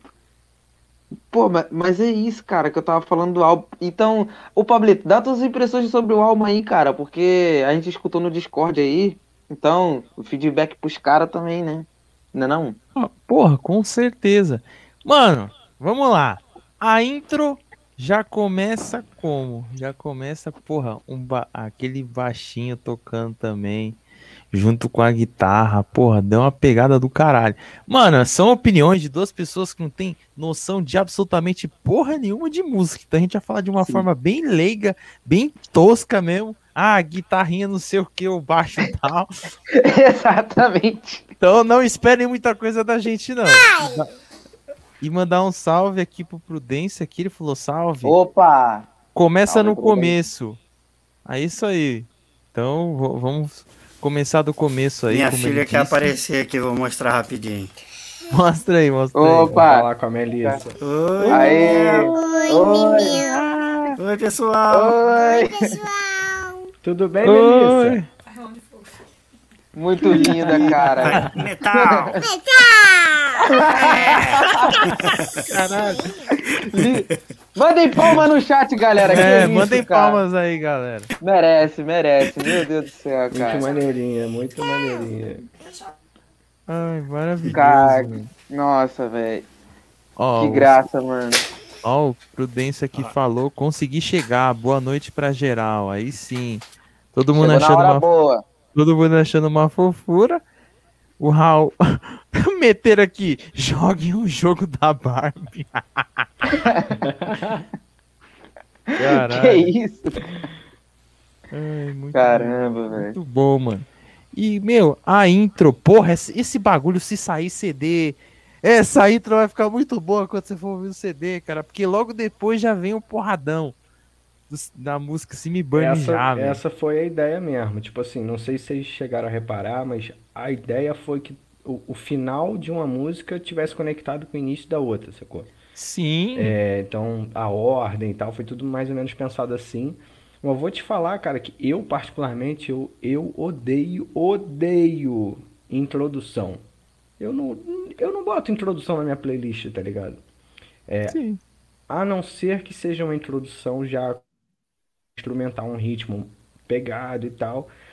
Sendo sincero, abrindo meu coração aqui pra vocês, a gente colocou essa intro meio que tipo assim, pra ajudar a compor o contexto, que ela isolada não faz o menor, não realmente isolado pra gente ela não faz, não faz sentido. Mas é exatamente pra tentar criar o clima soturno que a gente é, é, é, apresenta nas outras faixas, tá ligado? Mas é aquele famoso encher linguiça, né? Acho que é um termo técnico. Cara, mas assim, o Matheus tá falando aí que não gosta, mas eu amo, tá? Eu amo. É, E exatamente. principalmente o que ele fez. Eu não gosto assim, quando é intro, é só um sample assim, aleatório, uma coisa assim, é, mais aleatória, sabe? Mas do jeito que tá, com o instrumental, o, o- o- vários álbuns assim que eu curto muito tem intro e com o instrumental assim eu me amarro, gosto muito mesmo. É, se vocês escutarem é até um, um álbum do Misery Index, Misery Index, é, eles têm pô, uma, uma intro muito foda é, que, que junta assim com a, com a, com a primeira música. Caraca, eu acho que dá o clima perfeito assim para abertura de álbum. E quando eu escutei a nossa, né, porque até então eu não ele compôs, Matheus compôs sozinho a intro, me surpreendeu muito, porque ela fugiu bem assim do, do, do estilo da porradaria frenética que é o as outras faixas, né? Esse clima soturno assim eu curti muito, eu gostei muito. Encher linguiça é o caralho.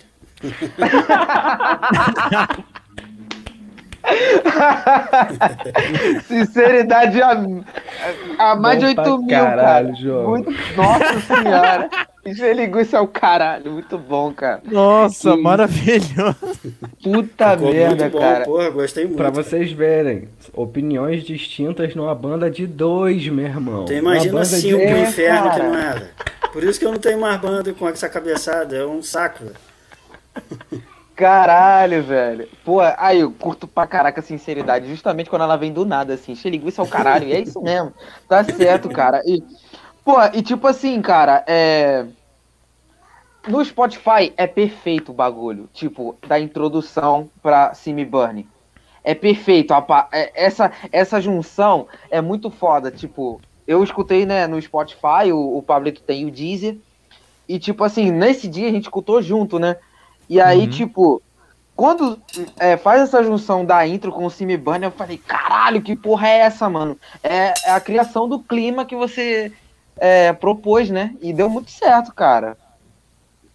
É, assim, é, eu acho que, tá, que funcionou bem pra caralho também. Eu não desgosto da intro, achei que, né, tanto, se, se eu desgostasse a gente não teria feito, né? É. Mas foi isso que o João falou, acho que assim, faz sentido para criar o clima, criou o clima ali pra música e tal. No clímax já muda, muda de faixa. E assim, uma parada que eu gosto, acho legal, é que não tira, como é que eu posso dizer? Tu pode ouvir só, só a faixa 2, tá ligado? Tu não precisa ouvir a faixa 1 pra a intro pro bagulho fazer sentido ali quando a música entra. Tipo, dá pra só botar a música 2 pra tocar, porque criou um, uma individualidade ainda assim entre as músicas, eu diria. Mas, velho, feliz pra caralho que vocês gostaram. Até agora o feedback de todo mundo tem sido muito bom. É, é tem sido mas, legal. É, intro, né, faz, fazer tipo, um negócio de intro e tal, não, não inicialmente não tava é, na minha mente. Mas aí tá aí mais um exemplo da beleza da, da colaboração, mano. Porque é, uma parada que talvez o João é, é, concorde, eu acho que ele concorda, mas eu tentei respeitar muito a opinião dele nesse projeto por inúmeros fatores. Primeiro, porque é o correto ser feito numa relação é, é, é, é, envolvendo né, pô, duas ou mais pessoas tentando construir uma parada só. Então, Sim. existe essa dinâmica da discussão, da, da ideia, da, da negativa, de concordo, não concordo e tal, não sei o quê. Mas, pelo fato do João ter muito mais experiência de metal extremo do que eu, sacou? Então, era eu iniciante nesse, nesse meio mais extremo, ouvindo o mestre, mano. Ouvindo o cara que conhece discografia gigantesca de artista pra caralho, que conhece mais o gênero, que, que te, ao meu ver, tinha mais propriedade para é, opinar em determinadas coisas, né? É, eu usei a opinião do João muito como, como base para gente criar o conceito do, do, do, do Burning. Então, assim, é, é, a parte harmônica musical, vamos dizer assim, pode. É, é, eu fiquei mais responsável por essa parte. Agora, o contexto todo do, do, do, do projeto, João, sacou? Letra, a, a roupagem e tal, eu, eu, sei lá, vejo dessa forma. É. Caraca. legal pra caramba, mano. Muito legal. Um... E salve pra quem? Desculpa aí, Pablo. Um salve aqui, ó. E a Serdes Fernandes mandou fala rapazes. Valeu, mano. Seja bem-vindo aí, cara. Obrigado por estar conosco. Agora. É isso aí, mano. Agora sim, pode falar aí, Thiago. Ah, sim, pô, é que passando para a próxima faixa aqui, né, que se chama utopia e distopia. Vou, fazer, vou falar sem ser no inglês para também não me derrocar, derro, ah, não, derrapar aqui, beleza? Ninguém Valeu, fez isso aqui. Rapidinho. É, antes de vocês passarem para essa faixa, porque eu achei que, que, que, ainda ia falar da Simi Burn em específico, é ah, só um, um, ponto que eu gostaria de falar dessa faixa, apesar de não ser obra minha, que é obra do João, a letra e tal. É... A letra dessa música, do Simi Burn, eu acho uma parada muito foda, mano, porque diz muito com como eu penso algumas coisas também, sabe? É... As letras do Cine Burning, apesar de não, não terem sido escritas por mim, eu super concordo com o meu irmão. Cada linha que tá ali, o, o ponto de vista, o que o João né, buscou expressar ali, eu também me sinto representado, sacou? Que é João pode até discorrer mais sobre isso depois, já que né, porra, a parada é dele, mas o semi burning vem do conceito de que é, para que coisas novas possam nascer, às vezes é necessário que as coisas velhas sejam queimadas para dar espaço às coisas novas, tá ligado? Isso num, num conceito de, por exemplo, tem, tem determinados tipos de planta na floresta que só nascem se tiver incêndio, tá ligado? Incêndio natural mesmo, de que, que tem em floresta normal. É... Então, assim, é preciso às vezes queimar a madeira velha para tu dar espaço para madeira nova crescer, para outras paradas acontecerem. Então, o conceito do semi-burning tem muito isso de, tipo assim, da gente queimar as madeiras velhas, que são é, receios que a gente um dia teve, medo de alguma coisa, tipo, coisas que, que tornam a gente de alguma forma mais pesado, tá ligado? E que aí se me burn, me veja queimando essa porra aqui e vai, tá ligado? Pra dar espaço para as coisas boas surgirem. É queimar. Aí vem o conceito da Fênix, né? Que é queimar e renascer também, entendeu? A gente queima isso tudo aí para poder renascer é, mais forte, com outro ponto de vista. É mudar de opinião, sim, se for para crescimento próprio, entendeu? E jogar medo sempre para trás, é, esse tipo de coisa aí que, que é, assim, um mindset da, da onde vai ser trilhado a música, né? E cada, e cada faixa, a gente. Acho que a gente não soltou as letras, né, cara? Não, ainda, é, ainda não. Tem, é, tem que botar aí, porque cada faixa ela vem com no início assim com uma frase de um ou um filósofo ou um cara é, muito influente na literatura e tudo mais para ter aquele aquele resumo né do que vai ser cada música é, e essa aí é em cima do, do Plutarco. Plutar. É, é um, um, filósofo aí né, da, da antiguidade. E, e é basicamente isso aí mesmo. É queimar para renascer, né? me burn. Eu coloquei a frase aqui no YouTube pra galera ver dessa. Não vai estar tá no mesmo timing, né? Porque eu tô botando num tempo e a galera tá vendo em outro. Sim. Mas The mind is not a vessel to be filled, but a, but a fire to be kindled. Kindled, kindled, eu acho. Que é tipo, a mente não é, não é um vaso para ser preenchido, mas um fogo para ser nutrido, sacou? Caralho. Sim. Mano, é muito louco. E você e falou realmente. É a frase do conceito da, da, da letra da, da música, em cima do, do Plutarco, entendeu? Cara, que foda. E você falou realmente a verdade. Disso daí também de que eu ia fazer um complemento da faixa do, do Simi Burn, porque além disso da, da parada da intro que é muito foda, Achas, acho que é Achas, uhum. corrige aí, é tem um é. complemento não só da música, mas na letra. Porque no, uhum. na letra do Simi Burn complementa o Achas e continua, que eu esqueci. Que eu tinha reagido até com, com o Zaka, que ele escutou, mas ele que manja mais, ele me lembrou na época. Mas foi justamente isso. E outra coisa que eu achei o máximo também é quando tá tocando e vê aquele semi. Eu acho do caralho essa é. parte, mano. Puta que pariu. Já a Sara falou. Simi Burn tá parecendo até o paradoxo do navio de Teseu, mané. Teseu, Teseu. Sim, é, esse, esse, paradoxo aí é muito interessante que ela, que ela citou aí, né? Que é, é é, vocês estão ligados? Eu vou ficar falando aqui. Pode falar. Vocês conhecem, pode falar, mano. Pode falar, não sei o que, que, é. É assim, é, um navio ele está ancorado no porto e quando é, ele quebra uma madeira, aí vem uma outra pessoa e bota uma madeira nova nele. Depois quebra outra madeira, vem outra pessoa e coloca outra madeira. No fim das contas, todas as madeiras são substituídas. É, o barco que está lá é o barco de Teseu ou não, entendeu? É, esse daí é um paradoxo que eles usam hoje em dia para o teletransporte também, né? Porque seria uma parada que meio que a gente seria destruído e reconstruído do outro lado. Seria exatamente você ou um, um pouquinho que mudaria o seu DNA, alguma coisa ali, já seria um outro, uma outra pessoa, entendeu? É, é, basicamente esse paradoxo aí. Tudo já foi substituído, o barco ainda é dele, mas não é mais o barco dele. Então é, é bem legal essa, essa questão aí, de filosofia. É muito Caraca. doideira, é tipo, é tipo aquela.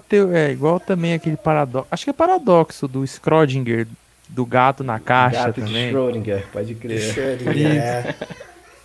É tipo, é nessa pegada assim, né, também, né? É, esse daí é um, é um conceito mesmo de física mesmo, né? Isso ainda é usado mesmo. O gato de Schrödinger é uma parada de, de do estado da, da, da super, de superposição, né? De, de, de partículas.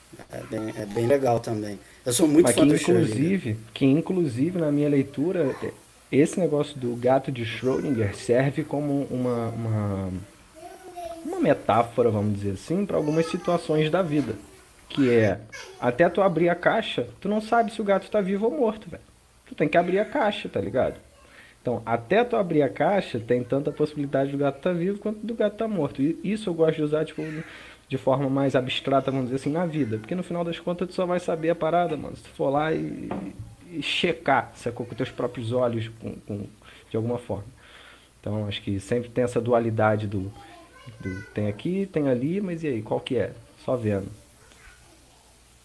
Exato é muito nessa pegada do caralho. E antes de, de ir pra utopia distopia, teve um debate aqui muito engraçado, que era até a pergunta que a Thalita fez aqui. Falou, João, a vida de pai é muito difícil. E Matheus, a vida de pai de pet é muito difícil. Educar deve ser complicado. Aí de repente a Sara falou isso aqui. Começou a fazer birra, tu lança um socão. Deixa desacordar. Que isso, cara? Todo mundo. Não. O que isso, Sara? Não, eu e minha esposa, a gente tem uma educação com a nossa filha totalmente anti-palmada, a gente é anti tudo isso aí, entendeu? Nem falar alto, tem hora que é difícil, é muito difícil, é um outro o ser castigo, humano. O castigo é uma... ouvindo sertanejo e funk. o castigo de vocês, é, o que vocês dão pra Melissa, é ela ficar ouvindo funk e sertanejo. Ah, tá. Não, aí eu ia me, me castigar. Aí não ia dar, não. Mas ela é assim, ela é criada, é muito difícil, é muito difícil sim, né? Tudo, né? Em termos financeiros, em termos de, de, de, de, ter ali o seu tempo, né? Porque você tem que se dedicar muito a, a outra pessoa, mas a nossa educação é, é totalmente acolhedora, entendeu? A gente não, não é esse tipo de pessoa que fica gritando e batendo é totalmente contra isso. Com certeza, mano, com certeza. E, e tipo, eu também, eu, eu não, não sei quando eu vou ser pai, não sei se eu vou ser, sei lá. Mas assim, eu também sou completamente contra porque essa parada não resolve nada, entendeu? Se não. você educar da maneira, da maneira correta, ensinando os valores, os princípios ali desde, a, desde que nasce, e, e a, a criança passa a se entender por gente, é o que vale, entendeu? Não é batendo que vai resolver as coisas. E, e a criança ela não assimila, entendeu? Muito as coisas assim. Você reagindo com violência, ela vai é, ser violenta também. Ela vai começar a ter é, atitudes violentas, entendeu? A gente acha que não influencia, mas sempre fica uma coisa do nosso passado ligado a uma violência. Nossos pais né, não tiveram a mesma é, formação e acesso à informação que a gente tem. Então, para eles, era o senso comum, né? Que era, ah, uma palmadinha não faz mal, ou então tem que bater mesmo para aprender. Mas a gente não precisa mais disso, cara. A gente, porra, século XXI, a gente tem acesso à informação de tudo quanto é jeito, pode educar da melhor maneira possível.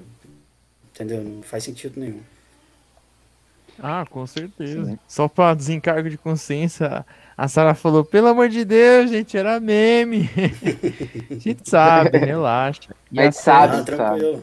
E o Acerd disse, só para deixar registrado, pois não sabia do som de vocês. Tá muito foda. É som para ficar ouvindo direto. Muito bom, parabéns. Obrigado. Ah, valeu, Lacerda. Tamo junto, brother. É... Como é que fala? É da mesma cidade que a gente, né? Tem um nome para isso, mas me fugiu. Da hora. Conterrâneo. Conterrâneo? Conterrâneo. É isso. Pô, é um segundo de delay eu falava primeiro. É. Ai, Mas é isso aí. Mas, mano. Pô, isso é da hora de par, né, cara? Isso é muito foda, né? Se ouvir esse feedback assim, na hora que. Na hora que o Pablito leu ali, você saber na hora o que a pessoa tá, tá sentindo é, sobre o EP, assim, deve ser muito foda, né? É, assim, acho que é um, um dos melhores sentimentos, mano, que eu já tive. É, é, ou alguns dos melhores, vamos botar assim, foram em cima do palco, vendo, vendo e, e sentindo e, e, mano, curtindo a vibe do feedback da galera instantâneo, tá ligado? Que acho que o show tem muito disso, né? Que é, mano, tu tá é. tocando ali e tu tá vendo no olho da pessoa o impacto daquilo que tu tá fazendo, sabe? É, e pô, tu eu, como, tu, como o Thiago falou mais cedo, eu já toquei muito na noite também e tal. Não tô tocando por situação de pandemia, etc. Mas já toquei bastante na noite. É, cover, né, etc. E teve um show que eu fiz numa banda tributo a Guns, mano, que tipo lotou, a casa, a casa lotou, lotou, lotou. E a galera tava, tipo, a galera foi pra ouvir Guns mesmo, com tesão pra ouvir Guns. Então o nego cantava todas as músicas, o nego foi com camiseta, o nego foi com bandana, o nego foi com não sei o que. Tipo, era como se fosse o show do Guns, tá ligado? É. E, pô, isso foi um sentimento maneiro, né? De, de, Independente de ser música dos outros, mas, porra, sou eu que tô tocando ali, mano. A gente tá fazendo esse. A banda aqui tá fazendo som ao vivo, aqui agora. Tá, tá sinistro. Ouvir a galera cantando a música que tu tá tocando é um troço animal. Mas quando a música é tua, é mais animal ainda, mano. É. Quando a música é tua, que a galera canta de volta, ou que a galera curte com vontade, porra, não, não tem preço. Porra, mano. É. É, é a melhor sensação, mano. E a Thalita tá bolada aqui falou: Deixa o Matheus responder se é difícil ser pai de pet. Então, Pô, não é difícil não, cara. Não é difícil não. Meu pet já é velhinho, já tá educado já há um tempo.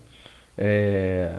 Tá tranquilo, é só dar, dar comida, dar água, trocar banheiro, dar um carinho. E é isso, ser feliz com o bichinho, com a companhia. Eu tenho uma cadelinha. Ah. Caraca. Da hora. O Bacurizinho, o Bacurizinho vem, vem pro futuro. Quero muito ser pai, tenho essa vontade dentro de mim. É... Mas aí sempre tem aquela parada, né? De tentar fazer com que seja no momento ideal, ou num momento mais apropriado, principalmente é, é, estrutura de vida e tal. Mas vai dar bom, vocês ainda vão ver um bacurizinho meu por aí. Da hora, cara. Da hora. Esperamos, esperamos. Com agora, certeza. sem mais delongas, vamos agora para a próxima faixa, Utopia Distopia. Utopia Distopia.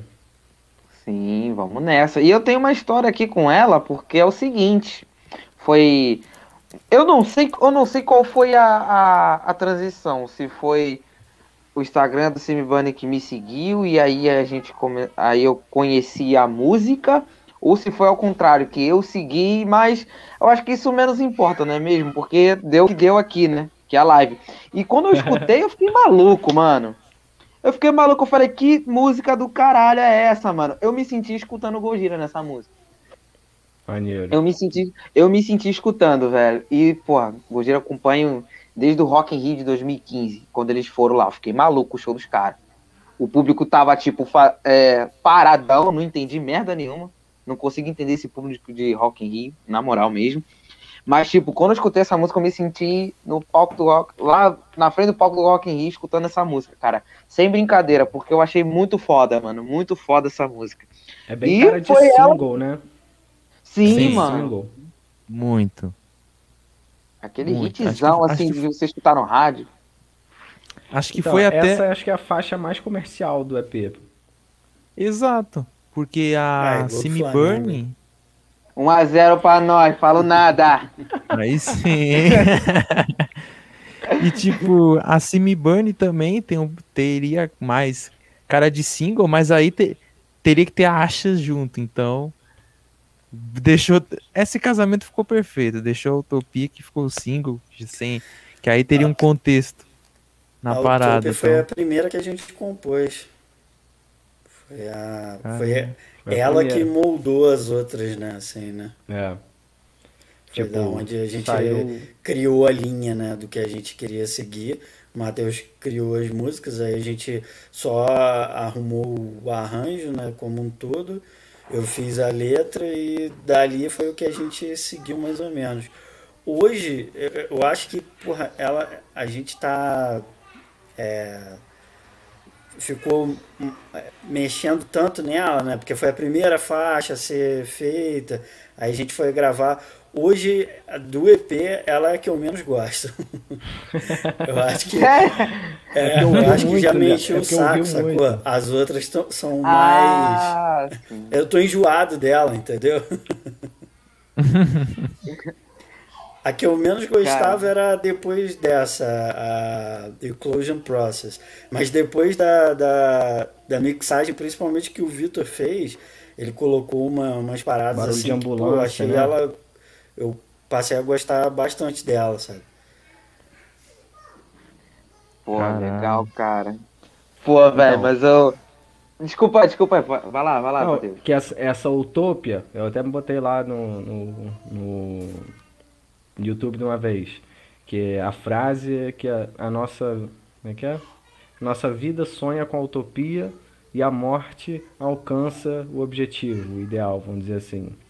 E aí é o contexto, meu irmão, é, é catastrófico, boladão. Fala tu, João. É, essa frase aí é do, do Vitor Hugo, né, o autor francês aí antigo, e faz esse resumo aí do que é. Essa música eu fiz a letra em cima de um paralelo, né, que é o cenário de utopia e o cenário de distopia, né? E ela vai sempre degladiando assim uma coisa com a outra, né? Que a gente sonha uma coisa, mas na verdade é, não consegue alcançar, realizar, e aí vai para o cenário distópico e fica, ela tem esse jogo aí, entendeu? É, é, é interessante vocês até falarem a questão dela ser um pouco mais comercial, mas ela não tem refrão, né? Ela tem uns proto-refrões, assim, são coisas que se repetem, mas não chega a ser de fato um refrão, né? E é, é legal, assim, né? A música não ter refrão, mas mesmo assim tem, tem um pouco desse apelo comercial na mente de vocês, no caso que estão dando feedback, né? Real, não tem, não tem meio que um refrão, né? A parte que repete é This Dream is Black, This Dream is É. Black, né? Só, É. só esse trechinho é a única coisa que repete mesmo. Ah, não, o trecho antes. Mas tem essa parada. O, quem tem muito isso é o Gojira, né, mano? O Gojira faz umas músicas que não tem refrão, às vezes, que a métrica é diferente. E aí, novamente, acho que um pouco dessa inspiração aí. Sim, cara. Por isso que eu falei que ouvindo Utopia e Distopia, eu me senti escutando Gojira justamente por isso. Por conta dessa, dessa questão de não ter refrão e tal. E eu pensei, caraca, mano, aí é. E, e, tipo assim, pra vocês, tem algum problema de, de, ser, de ter essa comparação? Ou vocês acham que não, que, que vocês não ligam, assim? Mano, é natural, acho que uma coisa, tipo, É. aquela máxima de que nada se cria, tudo se copia, ou de que Uhum. tudo se transforma. É, eu acho que rola muito isso. É natural que uma coisa ou outra lembre, né, arremeta. A afinação também é muito parecida, então naturalmente uma coisa ou outra também acaba aparec- pa- parecendo mais. Mas eu acho que interpreto mais como uma parada positiva do que negativa. Porque, tipo assim, pô, falar que parece Gojira pra mim, mano, parece foda então, tá ligado? Tem na pele os caras, né? Pô, eu agradeço. Há quem, há quem se incomode, mas fazer o quê? Eu É. também não me incomodo, não. Legal, Ah, cara. então. Então fechou. E só falar pro Raul aqui que o Raul tá puto. Ele falou aqui também.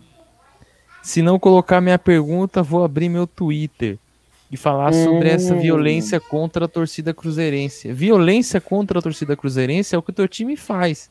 Tomando um pau e na Série B. Isso é a maior violência que você pode ter É. como torcedor do Cruzeiro. E já falei, pergunta de comunista não coloco aqui. Foda-se. Não, não dá, não dá, não dá. Só, só porque ele fica puto. Ele fica, ah, se fuder, Bolsonaro. ele é muito otário, mano. É, pois é, Mas, cara. ele é muito- Mas, cara, muito bom, mano. E tem mais alguma coisa pra falar ou vamos para o The Closure Process? Ah, o Utopia, acho que é isso. Ah, o Utopia é uma, é uma das que tem solo de guitarra, né? A, a Sim. Burner não tem solo. Que também foi uma parada que a gente tinha pensado, tipo, meu irmão, se foda solo de guitarra, vai, vambora, sentar o couro. Aí acabou que, não, acho que cabe um solinho aqui, cabe um solinho ali. Aí entraram dois solos na música, em, em músicas distintas. Mas essa aí acabou ganhando, ganhando um solinho de presente. Da hora demais, velho. Muito foda. E é, é, o, é o som aí que a galera, tipo, é, escutou mais, principalmente eu, porque eu saí espalhando pros outros, né? Falei, pô, escuta isso aqui, cara. Escuta isso aqui. E, porra, velho, muito bom, cara. Muito bom. Então, vamos lá. The Closure Process. É isso? Isso.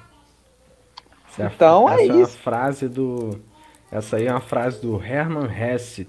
E assim, eu posso estar falando aqui, não, essa é a frase do fulano, essa é a frase do ciclano. É porque eu tô com um documento aberto aqui que a gente tem anotado, pra eu não fazer feio. Porque isso aí é tudo João, mano. Tudo João. Essa, É. essa cultura literária toda. é João Valentim. Essa música aí é do. de- é, essa frase, né, no caso, tu já colocou lá? Deixa eu ver aqui.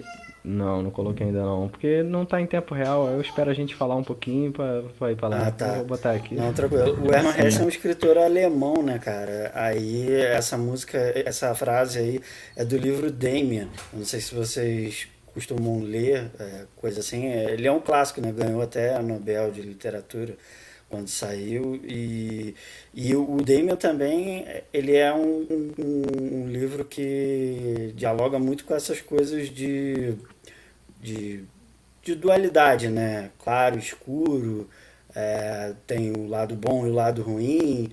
é, e tem muita coisa que saiu dele para a cultura do metal, tipo é, Abraxas. é, ele fala muito sobre é, Caim, que eu acho que tem até também numa série dessas mais famosas aí, que tem, tem uma galera com a marca de Caim. É, é porque eu não. eu- agora eu esqueci aqui, mas depois eu vou procurar o nome da série. É de, é de terror, né? Entre aspas, assim. É, tem dois irmãos. Eu esqueci o nome da, da série. É, é- é- aí ele. Caim Abel? Caim Abel, é. Ele, a, a série que eu esqueci é. Deixa eu jogar aqui, peraí. Ah, eu, lem... ah, eu lembro qual que é, mas eu esqueci a porra do nome. Supernatural. Ah, sim. Isso. Pode crer. Nossa, É, era viciado eles- nessa série.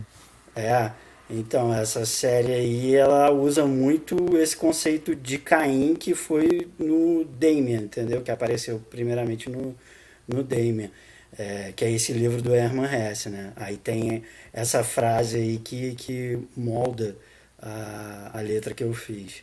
E a frase qual que é? Tu tá vendo aí, João? Oi? Tu tá vendo a frase qual é? Não, bota aí. É, é a do ovo, Botei né? aqui, botei aqui no, no YouTube no, chat, deixa eu abrir chat. a letra aqui, peraí. que é o pássaro, o pássaro luta pra sair do ovo, né? Isso. É que, tipo, o pássaro luta pra sair do ovo, o ovo O é o é mundo. E aí quem quer que queira nascer, primeiro tem que destruir um mundo, né? Destroy a world, tá ligado? Então, essa dualidade aí que o João falou, de pra nascer tem que destruir uma parada, tá? Caraca, mano. Para sair Muito. do ovo, essa, essa, isso é uma coisa recorrente né, na nossa vida. né? A gente já na, a gente, na, na- a gente tá em um universo, né, que é a, a barriga da mãe, lá, digamos assim, e a gente é uma luta para ter um nascimento, né? Vocês é, nunca vi, acredito que não, né? Porque eu só vi o da minha filha, né? Mas é uma luta mesmo para a gente nascer e, e ela e e é todo esse conceito de você sair de um mundo, ter que se desfazer daquele mundo, no caso do, do pássaro, ele tem que destruir o mundo, né? Porque ele tem que bicar de dentro para fora e, e depois né, vem essa luta aí para você nascer de fato. É uma coisa, um ciclo, né? Sempre. Muito foda, cara.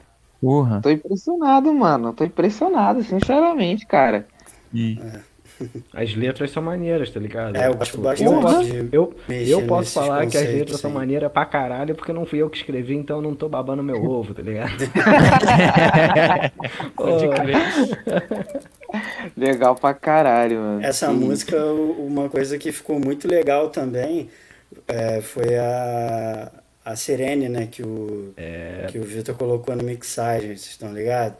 É, Então, eu- eu- isso aí foi dica de. Foi o que eu falei pra ele. Falei, Foda. pô, mano, super cabe, bota uma parada aí e testa. Ele testou e ficou top. Ficou foda. Uhum. Aí é, é- é- eu acho que fica meio que nessa, nessa urgência, entendeu? É, a urgência da vida ali, é, a sirene tocando, né, da ambulância, e nesse momento na letra aparece, é, eu falo Live Wild, que é tipo viva selvagemente, viva intensamente, né? Li, intensamente livre. Wildness, por falar em inglês, é selvagem, selvagem, mas é nesse sentido de libertação da natureza, entendeu? E aí com, com, é, com a Sirene ali, pô, eu acho que é, achei que criou aquele clima mesmo de você viver intensamente e que uma hora essa sirene vai, vai acontecer, entendeu? Significaria tipo uma morte, né? alguma coisa assim, né? Pode crer, tipo uma urgência para viver de forma intensa, né? Tipo, meu irmão, ó, tá isso. tá vindo, tá vindo, tá vindo. É. Vive agora porque é isso que tu tem, mano. Entendeu? Cara. Porra, Incrível, mano. mano. Da hora Muito demais. Louco. E sempre tira de alguma coisinha ou outra, ou de frase assim, que complementando com a música, porra, fica do caralho, mano. Igual Sim. essa daí que você falou do Herman Hesse, que tem é, o lance lá do, do Caim Abel e tudo. Porra, muito foda essa linkagem junto com a música e tem os, os efeitos e tudo. Eu acho maravilhoso, maravilhoso. E eu não vejo a hora de chegar na minha música favorita. é mesmo? Ó, então. Então, mais algum ponto para acrescentar aí, amigos? Não, acho que é isso. É. É isso? É então, isso. beleza. Essa, essa música também tem solo, né? Essa de Closure é, Tem, tem. tem. É, não era, não ia ser eu que ia gravar. É, eu tinha chamado um brother meu, mas aí nessa parada de, pô, mano, a vida enrola, tal, não sei o que, acabou não rolando. Eu falei, ah, saber, vou gravar aqui então, já é? Aí gravei, aí ficou, foi isso aí mesmo. Mas não Pô, seria... da hora. Sim. Porra, musicão, mano, musicão. Musicão. E aí, porra, na última que, eu, que é a que eu mais gosto do, do EP, The Absolute Eye, muito bom. Na moral, mano, mano, eu gosto dessa pegada assim quando a música fica bem lenta e vem aquele riffzão. Eu acho do caralho. Bem Pantera isso. Isso é bem Pantera, Sim. Sabe, sabe, outra referência que eu senti ouvindo, que eu achei bem similar? Mushroom Head. Não, não sei se você tá ligado. É uma banda Porra, de metal industrial. Velho. Principalmente um, um dos últimos álbuns. É o de 2014. Tem bem nessa pegada assim. Pô, Monstro Red que teve... devagarzinho com riff. Mano, eu, assim, eu achei uma referência muito foda, mano. Aquela banda muito que foda, eu curti pra caralho né? também. É, Exato. são mascarados também. Sim, uhum. exatamente. E uhum. Eu curti pra caralho porque nessa que tem essa pegada também. E aquela parte, stop, stop, stop, stop. Acho do caralho, é. mano. Essa aí foi a parte que deu trabalho pra gente produzir, mano. A gente não sabia o que, que ia fazer essa parte, pô, e aí o que, que vamos fazer? Aí João trouxe essa ideia de fazer, tipo, como se fosse uma galera fazendo o stomp, stomp, é, o couro. E é isso aí, é legal, porque vocês escutam o couro ali, mas é só eu e o Matheus, né? Aí já é o mestre ali, Matheus, que, que é, fez a. Eu e Vitor, esse assim, corpo aí. Eu gravei o EP todo, praticamente todo. Aí quando, a gente, quando eu quando eu chamei o Vitor, eu falei, pô, Vitor, quer, quer mixar, masterizar esse trabalho? Qual que foi a, a ideia também? Novamente, voltando naquele esquema da, do perfeccionismo, é, uhum. eu senti na época que se eu fosse mixar e masterizar o trabalho, provavelmente eu ia ficar polindo aquilo, meu irmão, até não poder mais, sacou? Eu ia ficar procurando cada mínimo negocinho e tal, e acho que naquele momento eu falei, pô, mano, eu acho que mais vale eu colocar isso, essa, essa tarefa, né, vamos dizer assim, nas mãos de uma pessoa que eu confio o trabalho, sacou? Que eu sei que vai entregar uma parada boa, que talvez faça isso sair é, é, é, de uma forma mais rápida, sacou? E aí, pensando nisso, eu também fui gravei a guitarra com o Vitor. Eu já tinha gravado as guitarras e tal, porque eu gravei o baixo, fiz a bateria, já gravei as vozes do João, né? É... E aí a guitarra foi a mesma coisa, porque eu falei, pô, eu tenho que gravar as linhas de guitarra Vera, porque tava só as demos, né, as prés. E aí pensei a mesma coisa. Falei, meu irmão, se eu, se eu for me gravar tocando guitarra aqui, eu vou refazer cada troço 500 milhões de vezes até o bagulho ficar milimetricamente perfeito. Eu falei, tá maluco. Tem uma frase clássica no meio da música que eles falam que mixagem você não termina, você abandona. Você abandona. É isso aí. Porque tu para, sempre, tu fala, porra, foda-se, é isso aí, acabou. Sempre vai pintar uma ideia diferente, uma parada diferente para fazer e tal, um equipamento novo, uma técnica nova, é. alguma coisa. Então, aí também rolou isso que eu falei. Ainda mais o nosso, né? Que levou anos. É, pô. Imagina aí... ficar anos nessa, nessa desgraça aí. É, o papo foi tipo. Eu me coloquei numa posição de, de mais músico, vamos dizer assim. Falei, Vitor, eu vou gravar a guitarra aqui, mano. A hora que tu falar que tá bom, tá bom, velho. Tá ligado? Se tu falar pra mim que tá bom, eu vou assentar e vamos seguir. E se depender de mim, talvez a gente tome muito mais trabalho. Então ele, ele dirigiu a minha gravação de guitarra, vamos dizer assim, né? Me ajudou a decidir qual, é, quais eram os takes, como fazer melhor uma coisinha ou outra e tal, não sei o quê. É... Mas por que, que eu iniciei dessa parada? Tentando lembrar agora. Ah, sim. Ah, do... ah, tá, por causa do. A gente tá falando do lance do stop, stop. Aí é, isso aí, isso aí. Aí. Ele que finalizou a mixagem, né, de, do trabalho todo. Mas esse esquema do, do, do coro foi tipo eu e João, que a gente gravou com cantando de, de jeitos diferentes, é. É, várias tracks, tá ligado? Depois aí o resto é pós-produção. Mas é curioso mesmo, porque, pô, é um, é um disco feito por duas pessoas apenas mesmo, tá ligado? Mesmo. O Vitor mixou e masterizou, mas, tipo, a, a criação da obra em si, mano, eu e o João só, não tem mais nada. Isso eu, eu, eu, eu me orgulho, tá ligado? Me orgulho também. Porra, com certeza. Com certeza, porque, mano, a gente tem. A gente trouxe também uma, uma, uma banda aqui de Doom Metal chamada Inventor, que são do Band também, que é o Alan e o Gleidson. E eles fazem também um puta ação também, mas os caras ficam loucos, falam, dá um trabalho do caralho? Dá, mas quando você vê o bagulho bem feito ali, finalizado, você fala, uhum. porra, nós dois fez um negócio. É. Sim, mano. Justamente isso, cara. Justamente isso.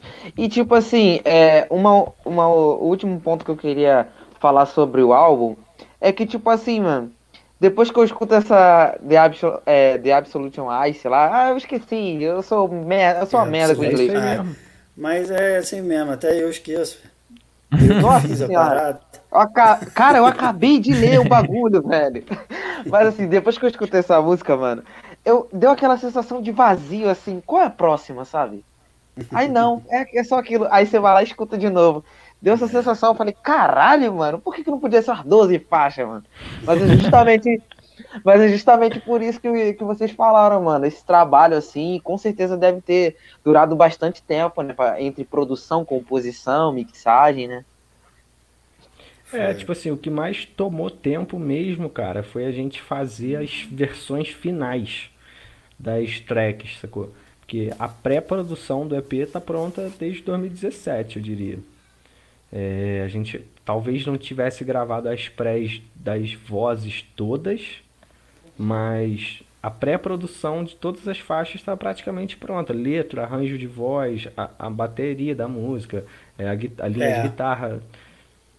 Né? Composto ele estava já há bastante tempo, mas começar a gravar acho que foi em 2019, né? foi em 2019, eu acho. Acho aí depois mais um ano mixando, foi uma luta aí. É. Depois arte, depois coisa, né? Porque ele não, não é um projeto de prioridade, né, pra gente. A gente faz porque gosta do, do, do estilo e, e, de tudo mais. Então, não é aquela prioridade da gente perder tempo demais nele. Ele ia fazendo quando tinha tempo, fazendo quando tinha tempo. Aí demora, né? Sim, cara. Com... A, gente, a gente compreende, cara, porque como, como a gente conversou assim com muitas bandas, né? E, pô, cara, você fazer sem ter uma gravadora por trás, você ter que fazer, tipo, por conta mesmo, sabe? É complicado. Então a gente entende completamente. A gente entrou nesse mundo tem seis meses, né? Inclusive a gente completou seis meses de canal hoje, né? Aê, parabéns. Sim, ó, tem que falar, tem que falar, pô. A gente quase É. passou batida aqui, ó. Quase É duas horas de podcast a gente não falou. Que a gente completou seis meses hoje, pô. Então, parabéns pra mim. Mêsversário. É... Mentira. Parabéns pra nós. E é isso aí, cara. Meu aniversário aí. Um recém-nascido, praticamente. Tá, tá, tá quase engatinhando. Mas assim, a gente, cara, quando a gente entrou nesse mundo, mano, de conversar com banda, a gente percebe essa, essa dificuldade e tudo mais de, de produção pra mixar e finalizar uma música, realmente, cara. E, porra, cara, quando você vê o resultado é muito prazeroso, né, cara?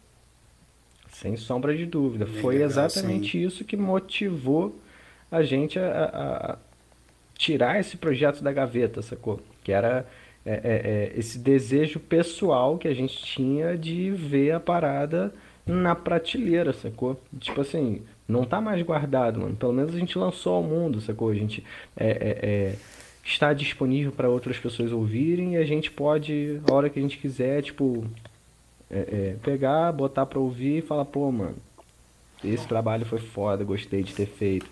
Porque, por exemplo, é, é, como o João falou, não é um projeto prioridade nosso, né? A gente não criou com essa intenção de ser, tipo, o projeto número um das nossas vidas, para nossa vida ser baseada em cima desse projeto. Não foi assim que aconteceu, sacou?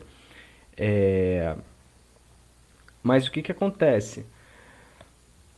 Haver outros, outros projetos paralelos, outras paradas acabaram é, é, ajudando a construir, né? O que eu falei da jornada, pô, a gente não chega num lugar se não tiver errado o que a gente errou antes. É, e, por exemplo, a Blanches, é meu outro projeto que está nesse momento adormecido e tal, a gente durante, durante o ano de Eu 2018... já volto aqui, sabe? tá, galera? Foi mal interromper. Eu já volto aqui rapidinho, Tranquilo. rapidinho. Beleza, beleza. Falou, mano. Tranquilo. No, no ano de 2018, a gente entrou num desafio de produzir e lançar uma música por mês, tá ligado? É, e era uma banda com quatro pessoas, né? E aí, durante oito meses, a gente conseguiu. A gente lançou, tipo, sete músicas em oito meses. Uma parada uma atrás da outra e tal, não sei o que, produzindo.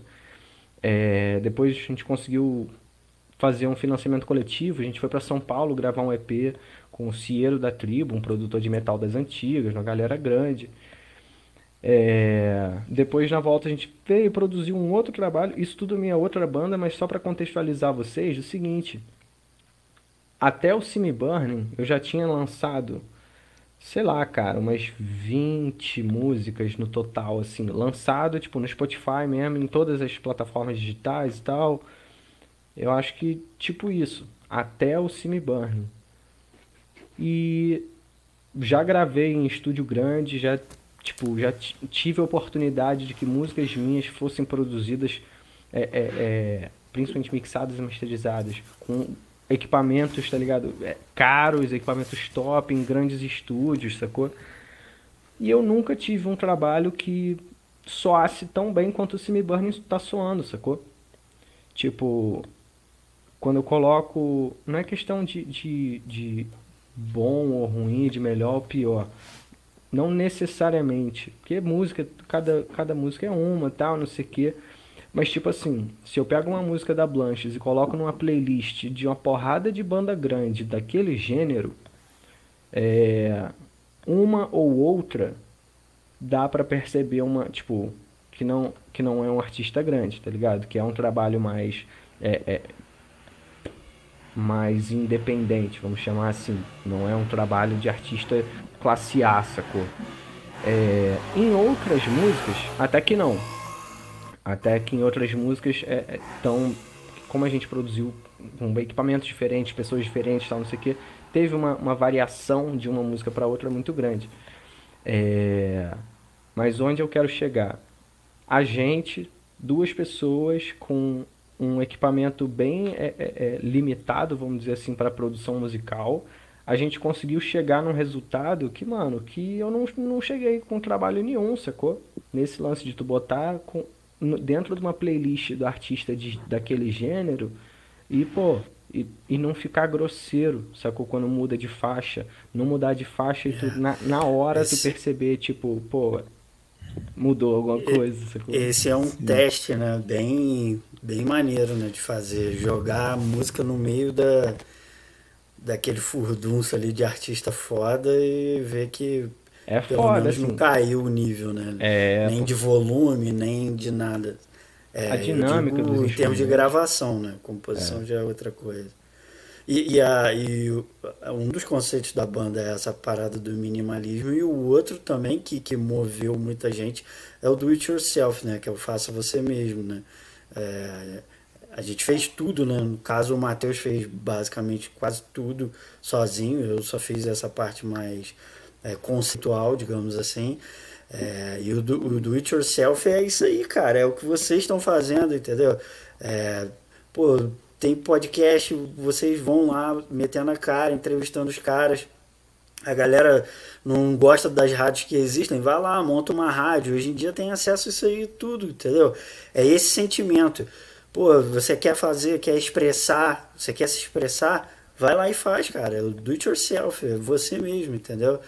É, é isso em nível de banda, né? Mas, pô, nível vocês fazendo podcast, você quer fazer uma rádio, você quer fazer começar um negócio, qualquer coisa do tipo, vai lá e, e mete a cara, é nessa pegada.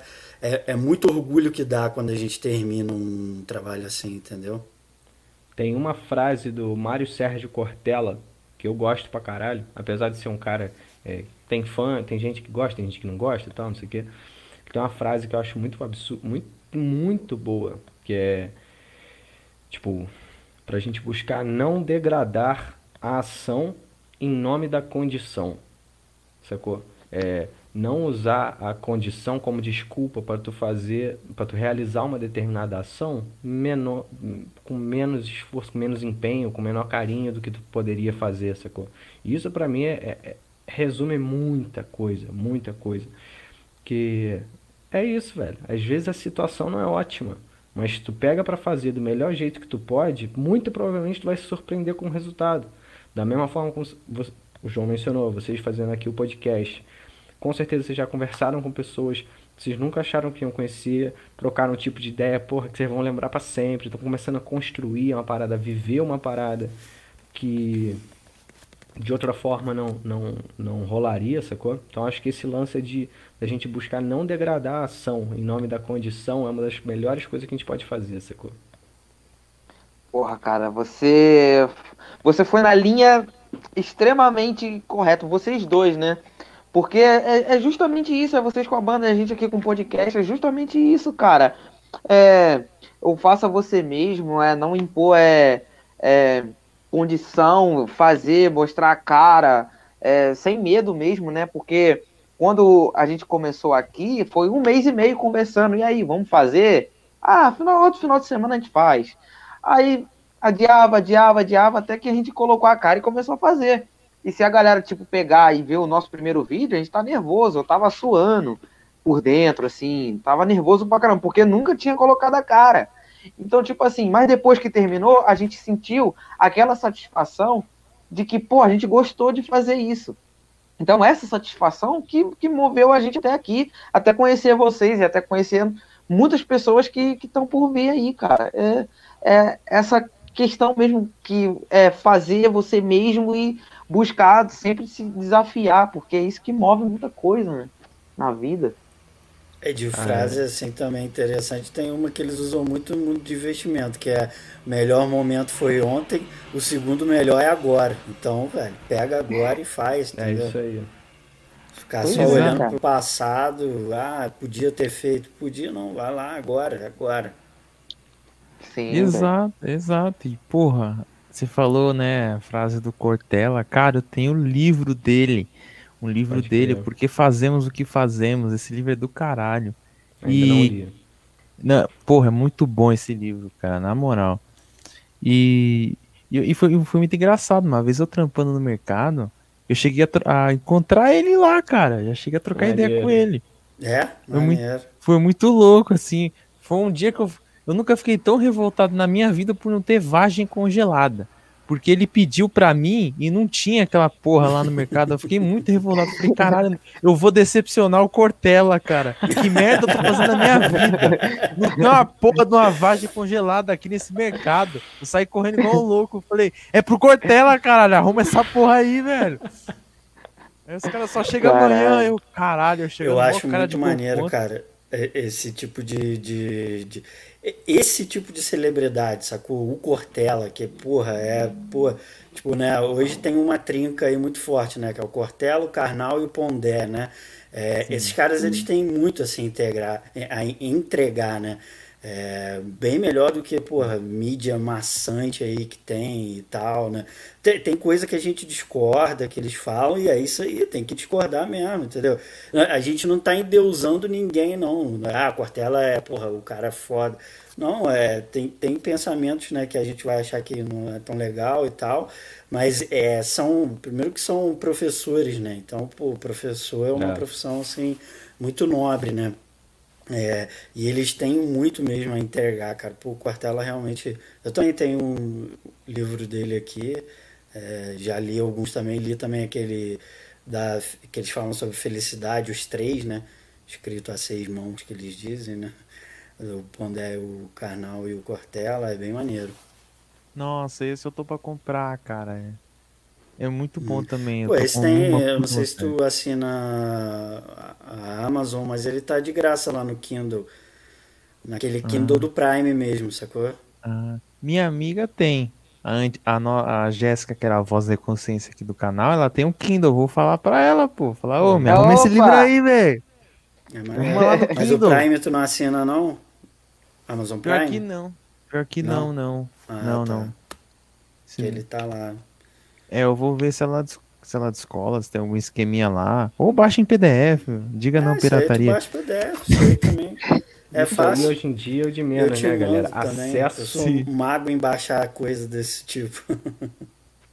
sim, Pô. sim. E, e só para reforçar, diga não pirataria, tá, gente? Isso é muito feio. É, é. é. Não, é, é feio. Nunca, é, nunca tive nada pirata, não o, o, consenso é tipo assim, você leu, gostou, você vai lá e apoia a causa, né? E compra. É, aí você vai, compra o livro, paga o que for o Kindle, é, faz o que tem que ser feito, porque o, as coisas são difíceis de fazer, é, né? Então o Brasil tem um, uma parada de pirataria muito forte, né, cara? Uma cultura, assim, né? De não pagar pelo, pelo trabalho do, do, da outra pessoa, né, cara? Isso é meio, meio triste, assim. Eu lembro quando, na época do Silêncio do Caos, é, foi o primeiro contato que eu tive com isso, foi quando eu, é, a gente, eu, eu respondi uma entrevista para um francês, aí ele falou assim, pô, eu baixei, aí eu hospedei o EP no Mediafire e mandei o link para ele com mais algumas coisas assim do, do projeto, né? Aí ele baixou, ele falou, cara, ó, eu tô ouvindo aqui, mas é só para montar a entrevista e tal, e eu tô deletando, tá? Falei, não, pô, que isso, vai deletar? Ele falou, não é, porque, pô, eu não paguei e tal. Aí que eu fui entender como é que era a cultura dos caras lá fora, sacou? Que os caras não tem isso não, não velho. Porra, não tem download pirata não. Porra, na Alemanha, nego te ameaça mesmo, polícia, porra toda, sacou? O troço é, é, é brabo lá. É, na Rússia também, mano. Na Rússia uhum. tem um, é uma rede social chamada VK. Não sei se vocês já ouviram falar do VK. Já. Sim. Pô, depois eu fui. De, pô, eu baixava muito álbum de metalcore lá. Muito uhum. álbum, cara. Você não VK tem ideia. tinha muita coisa mesmo. Muita Sim. coisa. Mano, depois eu descobri que nego lá na Rússia tava sendo preso por causa de, de é. download. Uhum. Eu falei, caralho, mano, eu sou um criminoso. então, tipo, é aquela mentalidade mesmo que, que o João tava falando, tipo, da, da, do download, da parada fácil. É meio louco, né? É. Hoje você consegue compensar um artista, né, dando play lá no Spotify, no YouTube e eles remunerando, né, no caso, né. Assim, é bem pouquinho, mas é uma coisa sim, simbólica já que, que, que é legal. Mas é, a gente entende que antigamente, né, comprar um álbum é muito difícil, né? Principalmente, é. tu deve ter ouvido bastante banda assim, né, underground mesmo, que porra, mal tem o álbum lançado lá no país dele, Mas a parada era em si difundir, assim como eu queria. Na época lá do, do Silêncio do Caos, eu tava cagando pra nego se tá pagando ou não tá. Era eu que mandava mesmo música de graça pros outros. Eu quero exposição, entendeu? Sim. Pensamento diferente, né, cara? E tipo assim, eu quero fazer uma, uma pergunta aqui pro João, que eu, tipo, mentalizei aqui agora. Mano, o que que tu achou do primeiro tempo, cara? Eu não vi direito não, cara. Eu só vi o gol ali e tal, tô dando umas olhadas aqui, mas não consigo nem formular. Mano, Eu não sei nem a Cara. escalação, não vi. Ali vi Ah, o Michel tá, o. É, eu Mikael, mentalizei né, de o olho Gabigol aqui. Tá ali, mas não. mentalizei de Agora tá olho, assim, a, a né? escalação. É, Caraca, que doideira, mano. É, mas eu sei a com o escalação jogo de. do Flamengo é sacanagem, né? Porra, não dá, mano. Mas, mas tá jogando Diego Alves, Isla, Léo Pereira, Rodrigo Caio, Felipe Luiz, Thiago Maio, Ilharão, Andrés Pereira, Everton Ribeiro, Michael e Gabigol. Esse é o time. Tava olhando aqui bom. pela televisão. Tá 1 a bom, 0. pô, tá bom. 1x0, golzinho fora. E ca- acabei de excluir o Matheus e o Pablito da conversa, né? Bom, bom comandante de conversa né? aí. pois é, cara, mas na moral, é, vocês gostaram, mano, desse faixa a faixa? Foi totalmente improvisado, mano. Super. Não, bem legal. Isso é muito maneiro fazer isso aí. É, é, é, os artistas que. As músicas que eu escuto, eu amo escutar track by track. Tem no YouTube direto, né? Às vezes o próprio artista mesmo falando lá no, no, no, no estúdio, como foi feito e tal. Aí aparece cena Tem da uns no gravação. Spotify também, que são irados. Oi? No Tem Spotify. no Spotify também que são irados. Aham, também. Pô, bem, bem maneiro. Eu gosto muito dessa, desse lance de track by track. Eu também, meu irmão, do caralho. Eu gosto de falar, mano. Eu não tenho essa, eu sempre gostei de falar. Se quiser perguntar, aí vamos conversando. É, mas agradecendo aí mais uma vez o espaço que vocês abriram pra gente trocar ideia. Parabenizar a aí. iniciativa que eu, eu tô ligado no perrengue que é. É, fazendo um jabazinho aqui de leve, mas nem tanto também. Eu também sou host de um podcast. Eu ia te perguntar chama- isso. É, pô. É o Top Trends Podcast. É, é uma iniciativa minha junto com o Trends Brasil Conference, que é uma, é uma conferência de, do mercado fonográfico aqui na América Latina, assim, uma das maiores. Já está na sexta, sétima edição, não sei ao certo. É, e aí, nossa ideia é conversar com pessoas do mercado da música, mas assim, tentando pegar, tipo, galera que já, já bem sucedida, que já venceu, vamos dizer assim, né? Para trocar ideia sobre a visão deles sobre o mercado, sobre como eles se desenvolveram, como desenvolveram suas carreiras, né? Então, o primeiro episódio a gente fez com um brother nosso que ele é baixista do Djavan hoje em dia, baixista do The Voice, da Globo, tá ligado? É, recentemente a gente, a gente recebeu o Fábio Lima, que é um youtuber, é, ele tem tipo 1 milhão e 200 mil Ele é inscritos, foda. tocando violão, tá ligado? O cara é brabo. Ele é Enfim, foda. É, só quem curte mercado da música, que quiser conferir, tá nas plataformas. Mas, só pra ah, terminar de amarrar, eu tô ligado no, no, no corre de podcast. O teu ainda é muito mais pesado, porque vocês fazem com uma frequência muito maior. É, mas, enfim, parabenizando aí o trabalho que, não, pra quem acha que é só ficar, só ligar a câmera e ficar batendo, batendo papo, É, trocando cara. ideia, ó. Um trampo danado mesmo. É. Pois é, cara, pô, e, e acho que a gente deu uma adiada, né, no, no papo, né, porque ia ser numa data e acabou sendo em Isso. outra, por causa do horário. É, essa, isso daí a galera não sabe, pô, pra, Né? pra Não, de- de- deixa eu te contar o que aconteceu. Deixa eu te contar Ah. o que aconteceu. Esse, esse cidadão aí, ó, marcou o bagulho na, na outra data. Eu falei, Thiago, a gente já marcou. Aí ele, Eu. sério? Aí ele, puta que pariu, mano. Vou falar com os caras então. Tipo, mar... já aconteceu umas duas vezes de marcar no mesmo dia, mano. A gente esquecer. Aí teve que conversar Sim, com a mano. pessoa e falar, "Ô, não sei o que. Falei, cara, tem, tem hora que é foda, mano. Acontece essa É. porra também. Cara, cara, é, esse dia, esse dia que, que a gente teve que desmarcar foi com quem, mano? Eu não Ah, consigo não lembrar, vou mano. lembrar, não Porra, gente lembrar. pra caralho, né? Porra, não É, consigo pô, lembrar, mas é. edição, pra- Edição o quê? 65 do podcast, pô. É, muita gente, Muita velho. gente, Muita gente. Por isso, por, isso que eu, Muito. por isso que eu fiz essa confusão aí, pô. Pô, eu chamei o Matheus, eu falei, caralho, porra, tem que. É. Pô, vamos, vamos fazer outro dia, que não sei o que, porra. Matheus super de boa, a gente trocou ideia, pô, já considero um amigo, cara. Você é foda, João. Vocês são foda, mano. E, cara, é, pra quem não conhece o Fábio Lima, ele simplesmente fez o tema das Champions no violão, velho. Ele O cara é tudo. muito foda, mano. O cara Caralho. é Os Simpsons já fez, Mario, sistema tudo aí de, de, de jogo. O cara é brabo. Eu vou ouvir esse podcast depois, mano. Já tá Top. Trends Podcast, né? Isso aí. Da É, hora, o- mano. O Raul tinha pedido, falou assim: coloca o link aqui, se me interessar eu me inscrevo. Vou colocar. Coloca aí. Isso, bota aí, pô. Inclusive a gente acabou até esquecendo de colocar, a gente botou o canal da banda Pô. e as redes, mas do podcast faltou. Mas não tem problema, Sim. põe aí nos comentários, a gente arruma depois na descrição. E a Thalita tinha feito essa pergunta antes, relacionada a isso. Que era tipo, ah, uma- quais pessoas famosas vocês já chegaram a, a conhecer é, fora da música, assim? Vocês Fora chegaram a do metal, trombar. né? Fora É do isso. metal, né? É, eu vi a Isso. pergunta. Não sei da onde surgiu, mas possivelmente pode ter surgido numa foto que eu tenho com a Jojo Todinho, mano. Caralho! Que aleatório isso. Eu fui no aniversário da Jojo Todinho de 2019, eu acho. Ela tava fazendo, tipo, sei lá, 21, 22 anos. Troço bizarro, Caralho. bizarro, aleatório, super aleatório. Vibe Ronaldinho Gaúcho. É, rolê aleatório pra caralho. Caraca, velho. É, mas assim, de, de... Pô, fo- essa assim, é o troço mais aleatório que eu tenho assim pra contar, tá ligado? Porra, do que eu fui na festa de Jotodinho e tal, não sei o quê. Mas famoso, assim, fora do metal, nem, nem dentro do metal, não conheci muita gente famosa ainda não. pô. É...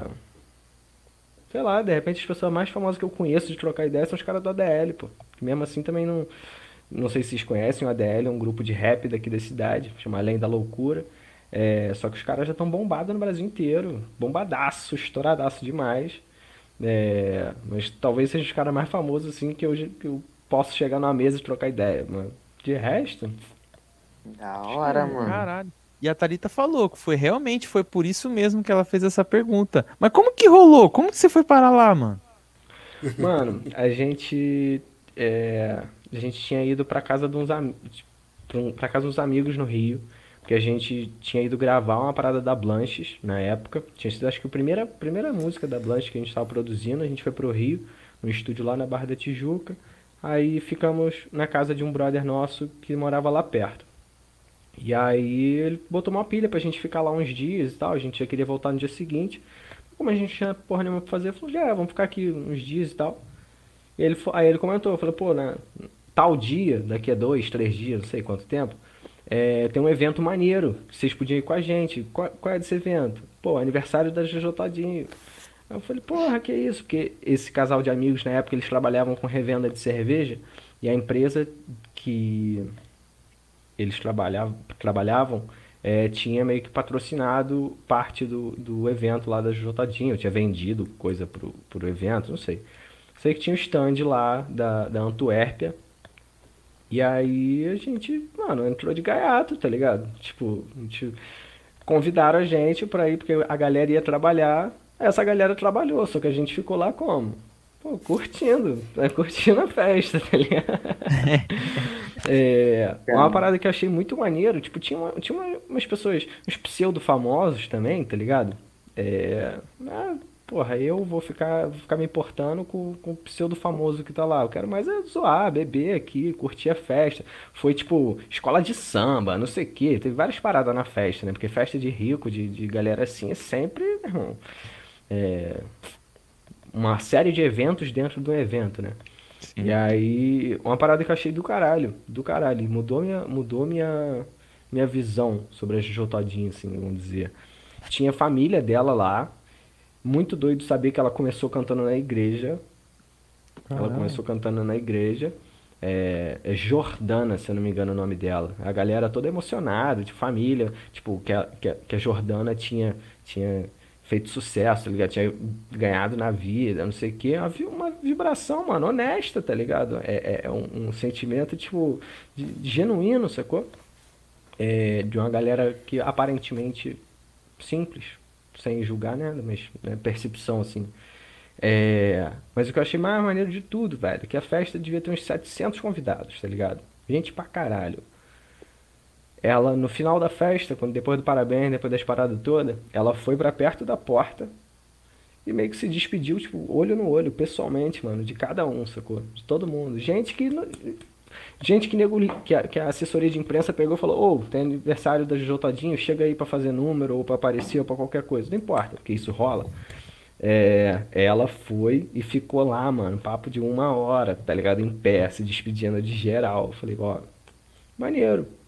Demonstra é, é, é, alguns tipos de valor, tá ligado? Alguma outra parada que, que vai além da discussão de criativa, de música, de letra, de, de seja lá o que for, sacou? O bagulho Sim. humano, velho. Né? É de como que ela lida é, é, as, né? as relações humanas dela, vamos dizer assim. Não estou aqui para dizer se ela é boa pessoa, se ela é má pessoa, mas eu senti uma ótima energia no ambiente, com uma parada genuína. Então foi algo que talvez tenha quebrado um pouco esse lance do que talvez metaleiro tenha com outros estilos, acho que é comum, tá ligado? E até me coloca um pouco nessa posição de ter em alguns momentos ter preconceito com outros estilos de música e tal.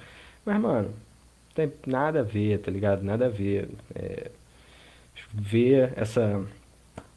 Ver a pessoa por trás da parada não tem. Não, aí tu, tu elimina as barreiras, sacou? Tu vê que é, que é carne e osso igual tu, sacou? Aí, meu irmão, aí é, tudo é bonito. Sei lá. Porra, Viagem. mano. Porra, Da hora, cara. doideira pra caralho, doideira pra caralho. E, e, tipo assim, tu chegou a torcer pra ela na Fazenda ou nem chegou a assistir na época? Não, Ah, ela ganhou essa parada, né? Ganhou. Ganhou, eu só, falei, eu só é. falei disso porque o Raul tá totalmente triste. Ele falou: "Ô, Ah, Jojo maltratou o Biel na Fazenda. Era pra ele ter ganho na Fazenda, Biel campeão. Pelo amor de Deus, mano. Torcer pra Biel vai tomar no cu. Sem velho. noção pra caraca esse Raul, mano. Torcer pro Biel, esse cara tá louco, mano. Esse cara tá louco. Na moral. Esse... Mano, tá de sacanagem, Raul. Por isso que a gente não gosta de você, entendeu? Justamente por causa desse tipo É, de coisa. cara. Pô, Ser fã de Biel. pura. Pô, Então, é assim, porque você nunca pira. apanhou dele, por isso que você tá assim. É, justamente. Caralho. que isso, mano. Mas Tá enfim. Enfim, e o João já teve um rolê aleatório desse também? Não, nesse nível aí não. Famoso de Barra da Tijuca, não. Porra, velho. Barra da Tijuca é top, mano. E, cara, uma pergunta que, uma pergunta que eu deixei passar. rapidinho. Opa, manda o, ver. o Pablito falou que encontrou com com o Cortella no mercado. Aqui no mercado aqui eu encontro com o Frejá, mano.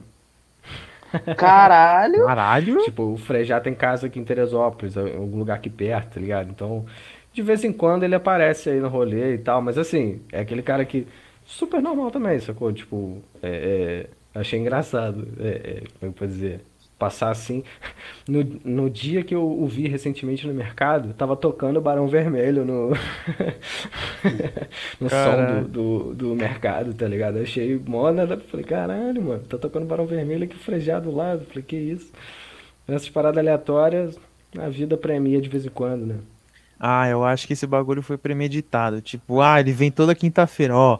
Tá vindo aí, já prepara o som. Não, é Verdade. sério. É sério, porque no mercado tinha essa porra, não com Cortella, porque o Cortella eu só vi ele uma vez só. Lá, mas tipo assim, o Nelson Rubens, por exemplo, ele ia toda para uma, acho que era uma vez a cada duas semanas e era sempre de domingo. Aí como que você sabia que o Nelson Rubens ia estar na loja? Todo mundo queria ir embora. Falando assim, caralho, mano, falta muito pra acabar. Por quê? Porque ele era chato pra caralho. Se ele, se ele para perto de você, eu juro, é sério. É sério, ele chega assim. E ele é muito estranho, cara, sem a maquiagem da TV e tudo. Nossa, ele é, to- ele é outra pessoa. O pessoal Ok, chegava ok. assim, aí ele falava, ô, vem cá e faz umas 30 perguntas. E, tipo, de- o mercado fechava 10 horas da noite. Ele chegava, tipo, Caraca. 9 e meia. Ele só ia embora 11 horas. Travava a condução de todo mundo pra ir embora. Todo desesperado quando viu o Nelson Rubens, mano. Ah, caralho, mano. Caraca. Fudeu. Vou embora meia-noite daqui. Tô fudido. e o que que eu fazia? Persona não 9h50, eu, ó, total. meti o pé. Quando eu falava, quando ele chegava, uma vez ele falou comigo. Eu falei, nossa, é minha vez. Fudeu. Fudeu. Vou dormir aqui hoje no mercado. Aí ele chegou, ah, a fulana tá aí. Aí eu, tá, tá lá no, na, na outro, no, outro, no outro corredor, vai lá. Aí eu meti o pé, mano. Falava, o que que eu vou ficar aqui? O caralho. Vazou. Vaz, meti, meti o pé, meti Nossa. marcha, filho. Caramba, mano. Pensei que ele era só fofoqueiro. Ele também é chato. E, tipo, é. Ele deve ser Uhum. aquele cara que, tipo assim, pô, todo perfeccionista, tipo, caralho. Esse queijo aqui, quantos de glúten que ele tem? Ele tem glúten ou ele é sem Exato, glúten? Ele fica exato, perguntando. Nossa exato. senhora! Nossa Qual que é a senhora. composição desse queijo, não sei o quê? Fala, mano, Caraca, vem da aí vaca, é Google, do né, leite, velho? Vai porra. encher o saco dos outros. Nossa senhora, mas essa vaca ela tava deitada quando ela colocou o leite, ou ela tava sentada, ou ela tava dando um mortal carpado. Quanta- Nossa quantas senhora. tetas tinha essa vaca? É tipo isso. É, gol, tipo, assim. quantas tetas?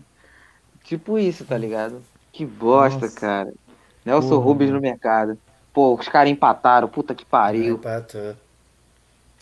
Que bosta. Dois minutos e já empatou, caralho. Pô, Cara, sacanagem. Mano, eu já, eu já fiz uns rolê doido, mano, quando eu trampei nesse, nesse mercado, que era lá em Genópolis, perto da Paulista aqui. É bairro de bacana. Então Bairro já- de boyzão. Aí já rolou Cortella, Bruno Cova já foi lá, Larissa Manuela, aquela textuda lá. A... Aí teve o Nelson É minha parente, Mar- ela. É. Marcos Ai, cara. Klein, do, do Traje a Rigor, já foi lá. Quem mais? Aí teve, teve uma atriz da, da Globo, que aí eu não lembro quem que era o nome, mas eu sei que ela foi mó escrotaça com o velho lá. Ele ficou Cara. puto. Ele falou, pô, tira uma foto comigo, você e minha mulher. A gente é fã e tal. Aí ela falou, pelo amor de Deus, eu só quero fazer uma compra, mano. Não quero tirar foto.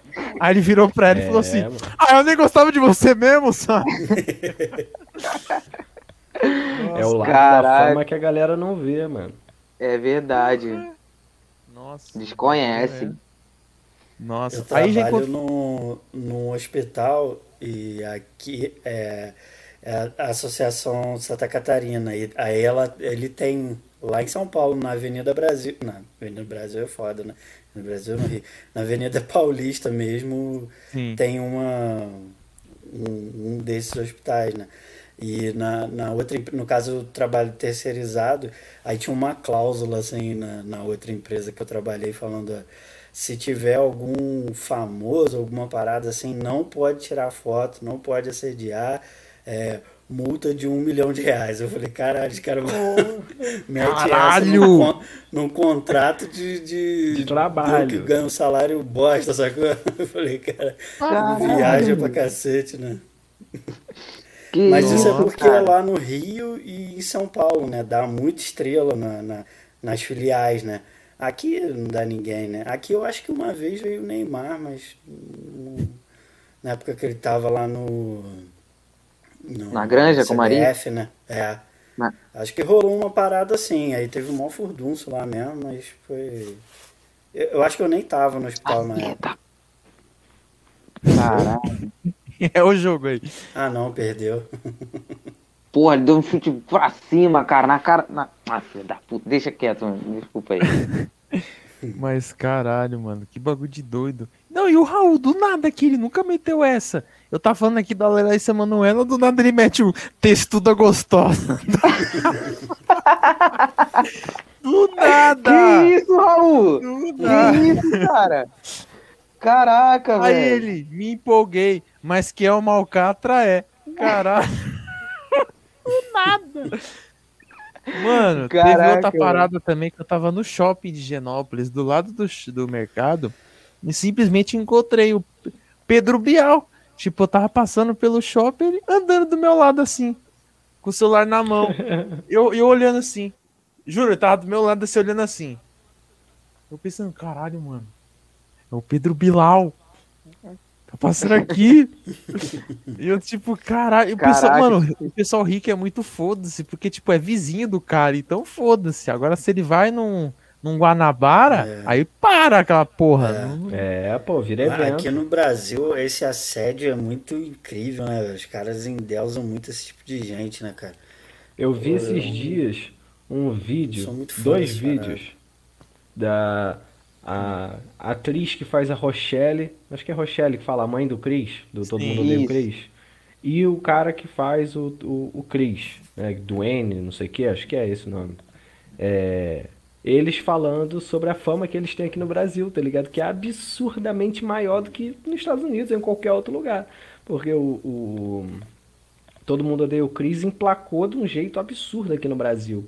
Então, tipo, os apresentadores, os entrevistadores dos Estados Unidos lá fora ficam falando, conversam com eles sobre essa popularidade que eles têm aqui no Brasil, tá ligado? Que eles postam qualquer coisa e só dá comentário de brasileiro, tá ligado? Qualquer porra, Ah, é, tem brasileiro até um zoando, viral tá ligado? mesmo essa parada aí, né? Sim.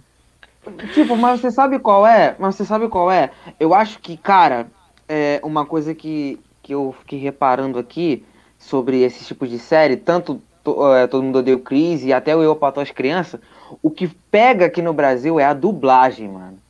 É, A dublagem brasileira, a dublagem brasileira é sido- foda, mano. E o fato de ter sido é, é, é, reproduzido durante um bom tempo em TV aberta também, né? Sim, Tipo, sim. Isso acaba contribuindo bastante. É, e o que é. gosta muito daqui é o calor, né, cara, do público, né? É, por exemplo, até né, no nosso meio aí de banda, banda underground, assim, é, os caras não são famosos, né, no- tal, mas quando uma banda gringa vem tocar aqui, pô, geralmente tem aquela receptividade muito forte, É. né? Porque aqui a gente endeusa muito essa galera, né? Ah, o cara é, o cara é gringo, porra, o cara é de fora, aí dá um valor do caralho, aí vem aquele público dando calor e tal. Aí a galera. é, aí os gringos piram, né? Com, com esse tipo de receptividade, né? Brasil, E isso é México. né? É, é, é o sangue latino, né? E, É. e esse é um fenômeno até que a gente acompanha no underground, assim, a questão da, da- das bandas é, do geral que a gente toca, assim. Normalmente a galera ama tocar aqui em Teresópolis, né, que é cidade pequena, porque é um calor do cacete, assim, o calor que eu digo público, né? Pô, a galera interage, é, mostra o tempo todo. E normalmente em cidade grande, assim, igual vocês, São Paulo e Rio, os caras não dão tanto valor para as bandas locais porque tem show gringo direto. Aí o cara tá sempre lá no show gringo e tal, e, e- e os caras né, da, da terra mesmo ali, eles não, não têm um determinado valor que, que é para ser empregado no trabalho dele, né? Que o cara vai abrir o show de uma banda gringa, pô, quase ninguém fica lá vendo o show do cara. Aí chega na hora do show gringo, lota. Mas aí um cara desse vem e toca aqui no interior, pô, cara, a receptividade da galera é gigantesca, entendeu? A galera ama tocar aqui. Aqui eu já fiz show, porra. É, o Matheus também, Ágona, Dark Tower, que é o Sinopsis, que é de São Paulo. É, pô, uma porrada de banda que, que, que vem da, dos grandes centros, né? E tocam aqui, eles se amarram, cara, se amarram mesmo. É doideira. Uau, Eu, assim, legal. eu gosto de, de. Sempre gostei de ir em outros eventos e como público, né? Não só como artista, É. só tocando e o caralho, mas, pô, participar Apoiar. do evento, Porque é apoiar. troca, né? É, pô. É, e pela diversão também, porque, porra, tá assistindo um bom Uhum. show de metal, tá ligado? Curtir com os amigos, pá, não sei o quê. Uma parada que eu reparei é que a rodinha, né, o mosh aqui de Teresópolis, mano, ele é diferenciado, tá ligado? E talvez isso seja assim, do, do interior, não sei. Porrada estanca, velho. Mas, tipo assim, é, entrando em rodinhas de eventos, sei lá, que eu, que eu fui no Rio, em outras cidades adjacentes ali, ousaria dizer, mano, até no Rock in Rio, tá ligado? Quando eu fui assistir, fui no dia do Metallica em 2011 ou 2013, 2013, eu acho. É, teve o show do Sepultura antes, foi o primeiro show do Palco Mundo. E tinha um maluco muito grande, muito grande na rodinha, tá ligado? Tinha um- eu lembro de dois malucos em específico, muito grande pros dois lados, tá ligado? Tanto pra cima quanto na largura, assim. Aí eu olhei e tava de fora, assim, com, olhando com receio, né? Falei, porra, eu pequenininho, se eu for lá, meu o nego vai me amassar, vai me estourar todo. Aí eu fiquei um tempo olhando, tá ligado? E aí eu comecei a ver que os malucos tava, velho, tava mais gastando energia pulando pra cima do que necessariamente, tipo, participando do mosh mesmo, empurrando os outros tal, não sei o que. Aí quando eu realmente tomei coragem para entrar na rodinha, eu falei, porra, é isso aqui? Porque eu tava acostumado com a rodinha de Teresópolis, tá ligado? Rodinha de é, Teresópolis, é, meu irmão, o bagulho, é, o bagulho é frenético. Né? Mas não, mas assim, é, é, até pra galera que tá assistindo, que vai ouvir depois e tal, é, dentro de um ambiente de irmandade, tá ligado? O bagulho, o sangue Sim. ferve, o bicho pega. Caiu no assim, chão, pega e levanta. Caiu no chão, pega e levanta. Não tem soco na cara, não tem bagulho em parte é. íntima, tá ligado? Às vezes acontece de então... pegar, às vezes acontece. Mas nunca, tipo, é sempre Intencional, né? de brother. Tá eu ligado? lembro uma vez que teve um show, cara, na Praça Olímpica. Aí quem tava tocando, eu não lembro, acho que era o Morte Súbita, uma banda daqui. Aí o show era aberto, né, pra geral. Aí juntou uns funkeiros, assim, que não estão acostumados a ver aquele tipo de coisa, né?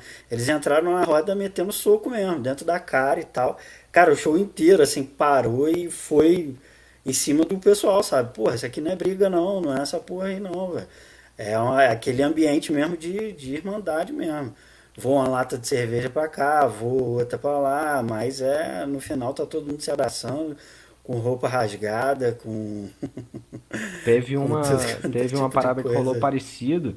Foi nesse mesmo lugar, mano, na Praça Olímpica. Essa Praça Olímpica é um lugar tipo uma praça pública, é espaço aberto, entra quem quiser e tal. Só que foi num evento de motociclista que teve nessa época, nesse ano que eu não lembro quando foi. Rolava bastante. É, que teve teve uma banda lá que em algum momento tocou tipo, tocou umas paradas mais pesadas. E aí nego começou a fazer uma rodinha, mas foi a mesma coisa. Tinha ali a galera do rock and roll, a galera do metal que conhece como é que funciona a roda punk e tal, não sei o que. E a galera foi interagindo, começou a rodinha e tal. E aí começou a juntar uns funkeiros em volta. E aí eu comecei a reparar, eu dentro da rodinha comecei a reparar que a galera que tava em volta tava só tipo lançando os socos de fora, tá ligado? Dava um soco, dava um chute, não sei o que, isso de fora da rodinha. Uhum eu me senti um pouco incomodado com aquilo, tá ligado? Eu falei, pô, mano, isso não tá, não é assim que funciona. Quer entrar na rodinha, entra na rodinha, mas vai ficar só de fora assim, tá ligado? Uhum. Aí a rodinha começou a rodar mesmo, começou a rodar. Aí teve um moleque em específico, mano, que ele me acertou de um jeito que me irritou, tá ligado? Ele tava de fora. Aí eu falei, ah, é, viado? Então tá bom. Então tá bom. Quando terminou de dar outra volta, que eu, passe, que eu ia passar por ele de novo, mano, eu fui nos peitos assim, na camisa e puxei para dentro, tá ligado? Só vi o moleque tentando, tipo, tentando sair igual um maluco, tá ligado? Aí depois não. Mas enfim, é só é o tipo de situação que é foda, velho. A galera não, não tá ligado como é que funciona. Às vezes acha é. que é briga mesmo, ou que o bagulho é a vera. Mas aqui deixo explicado para quem não é do meio metal, mano, ali dentro é, é irmandade na maior é. parte das vezes, sacou? Na maior Sim. parte das vezes. Aqui a galera interage muito bem, todo mundo bem unido mesmo, assim. Porra, mano. Pô, isso que é maneiro, cara. É, em é geral é de fora, assim, é mais parada clássica mesmo, né? Eu lembro que eu fui num show do Cavaleira Conspiracy, o Crisium, né? Na hora do Crisium tava ro ro rolando, assim, roda aquela clássica mesmo. Mas, pô, velho, na hora que o Cavaleira, que o Max Cavaleira entrou no palco, foi parada meio assim que, cara, o circo inteiro assim pulando. Ele já chegou é, tocando o riffzão assim, meio pula-pula mesmo, né? A galera toda pulando, e aí ele foi, levantou assim, pula é, pula é, caraca, o circo inteiro. Ali eu, eu fui meio pisoteado naquela parada ali, velho. É, foi muita gente. Eu tava perto do palco, eu fui lá para trás, nem sei como, assim. Porque tu sentiu o troço vibrando mesmo, velho. Troço absurdo, assim. Muito porra, foda. É foda. É muito bom, né? Show, porra. É muito bom. Mas é, é um sentimento coisa, que eu. Pode que, falar. É aquele lá do início a gente tava falando, né? A parte mais legal de ser músico é o show, cara, ao vivo. Concordo. É muito bom. Muito bom mesmo. Não, foda, mano. Porra, muito foda, cara. Eu quero ter essa sensação, mano. Eu quero ter essa sensação de, de shows, assim. Eu quero, porra, no máximo, quando a pandemia acabar, ir todos os shows possíveis, mano. E eu tenho essa felicidade de conhecer a galera assim, e os caras ficavam me cobrando, tipo, ah, tu vai ver o meu show quando, assim? Tipo, da banda Cliva, que, que é de um parceiro nosso aqui do canal, que é o Matheus, ele ficou me cobrando assim no, no WhatsApp, quando é que você vai no show e tal? Pô, o show é sexta-feira, você não vai por quê? Pô, tipo assim, me cobrando, tá ligado? Mas é. eu, tinha, eu tinha compromisso e... aqui, né? Tinha live aqui, aí foda. E Thiago, e você pode matar dois coelhos numa cajadada só, porque lá, lá no show do Involuntário, o Cliva vai tocar, viu? Não sei se Sim, tu Sim, mano. Tu tem Sim. que ir, cara. Tu tem que porra, ir. O foda é que é, porra, tem que ir de navio, de, de, de avião, sei lá, porque é longe pra caralho. aí, Ué, pô, eu, pô, eu moro no Nova Iguaçu, o show é na, é na Praça da Bandeira, pô, centro da cidade. É foda, cara. Tem que ir de, tem que ir de avião, mano. No máximo. Aí, aí, é embaçado mesmo. Caralho, o pessoal do chat não sabia que o Ed Murphy era o Rasputia, mano. Não sabiam? É, a Thalita e o Raul não sabiam. Aí o Raul me pergunta, Pablito, se você visse o Luca, Lucas Lima na rua, qual seria a sua reação? Maluco, ia passar reto ou ia xingar ele. Falou, filha da puta, é vaza.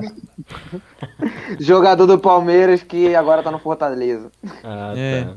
Esse corno, vagabundo. Mano, pode ser, pode ser o pior jogador do Flamengo. Eu fiz que nem existe, cara. Na moral, essa, essas coisas de você ver um cara assim ficar deslumbrado assim. Mano, Acho que do, pagar acho... de tiete é foda, né, porra? Pô, é foda, tipo, ah, cara, sou seu fã, bandas... me sua. Porra, foda. É, nem as bandas que eu curto mesmo, cara. É difícil eu pedir pra tirar uma foto. Eu vou em show direto, antes da pandemia, né? Eu ia em show direto. Já fui, assim, pro Rio mesmo, sozinho, pra ir no show. É, do, do Hipócrise, por exemplo, eu fui sozinho, sem conhecer ninguém é. lá, fui, desci, e, pô, aí os caras andando lá no meio do público, uma vez ou outra que eu tirei foto com algum tal, mas normalmente é, é só trocar ideia mesmo, é outro. Também outro não tem isso não. Assim, eu lembro uma vez a gente foi para Friburgo assistir o show da Nocturnal, a banda que tava brasileira que tava fazendo turnê na época e tal, não sei o quê. É, fui no show, chegamos cedo e tal, conseguimos trocar ideia com uma galera, com Léo Mancini na época, o Aquiles ficou um tempão ali na frente trocando ideia com a gente, tempão mesmo. E vai, mesma coisa que o João falou, eu tava mais interessado em trocar ideia com o maluco do que chegar e falar, pô, vamos tirar uma foto, sacou? É, é, se o maluco tava. É, tem gente que fala que o Aquiles é, é não é muito humilde, não sei o que, é meio arrogante. É, acho que tem, tem uns leves, como é que eu posso dizer? Tem umas paradas que pode se passar por arrogância no jeito dele de falar e tal, não sei o que, mas acho que nem, nem seja a intenção. Mas enfim, eu tava mais preocupado, tipo assim, pô, o maluco tá, tá tá se dispondo de ficar aqui trocando ideia com a gente. Porra, é isso, é isso, mano. Vamos trocar ideia, tá ligado? Ficar preocupando em, ah não, tirar foto aqui pra postar pra nego ver que eu, que eu conversei com aqueles. Porra, tô dando foda. Ah, é, isso aí é meio foda mesmo. Tipo, eu, eu no meu caso, eu no meu caso, assim, eu tiraria a foto com os caras, por exemplo, mas eu tiraria com, com os caras que, que eu conversei aqui. Tipo, pra registrar assim, pô, conversei com os caras no podcast, agora tô reencontrando pessoalmente. É mais nessa situação do que eu, sim, eu tipo assim, sim. assim, ver um cara da gringa e falar, pô, quero tirar foto. Tem algumas bandas que eu gostaria, mas não todas. Sim, pô. Eu acho que é, vai escolher muito bem, não um mico nem porra nenhuma, porque, velho, se foda também. Se tu quer tietar, Sim. vai tietar e se dane, tá ligado? É. é. Mas eu acho que vai muito isso, assim troquei ideia também com a galera do Project. Foi a mesma coisa, mano. Eu tava mais interessado em conversar com os caras ali na, ban na banquinha do mestre do show que eu fui, do que necessariamente pegar e tirar, pedir para tirar uma foto, porque acho que esse lance, mano, talvez role um pouco de ego, talvez role um pouco de ego, mas eu acho que rola muito esse lance do tipo assim, pô, mano, o maluco deve, essas pessoas é, é, lidam com pessoas que pedem para tirar foto, que pede para isso, que pede para aquilo o tempo inteiro. Então acho que se tu for só mais um, mano, tu vai ser só mais um, sacou? Tu vai, vai conseguir tua foto, tu vai conseguir tua parada, mas. Nem tchum. Agora, é, é, esse tipo de interação onde dá pra tu interagir de uma forma mais íntima com alguém e tal, não sei o que, construir alguma parada, pode ser que daqui a um tempo, é, é tipo, te coloque numa posição para tu falar com o cara de uma outra maneira. Porque se tu pega e, e paga de fanboy pra um artista, Então, o, cara, o cara pode nem ser tão grande assim, ou você pode não ser pequeno, mas dali pra frente, meu irmão, o cara vai te ver como fanboy. Não vai te ver de outra maneira, tá ligado? Então, pois eu, é. na minha leitura, eu acho que rola um pouco disso também, de tipo, posso gostar pra caralho do maluco, mas, meu irmão, dependendo do que for, não vou ficar, tipo, ficar babando o ovo do maluco, sacou? Vou chegar, vou trocar ideia, vou ficar felizão por dentro, mas eu não tenho isso dentro de mim, né? Esse negócio de, porra, de ficar as poucas pessoas assim que eu pedi para tirar foto e, e tal também, quando eu vou trocar ideia, eu dou uma travada, velho. Sei. eu dou uma travada total, velho. Por exemplo, no último show que eu fui mesmo do Amen Rap, uma banda que eu curto muito, a banda da Bélgica. Pô, meu amigo que falou com o cara, velho, porque eu não conseguia falar nenhuma palavra.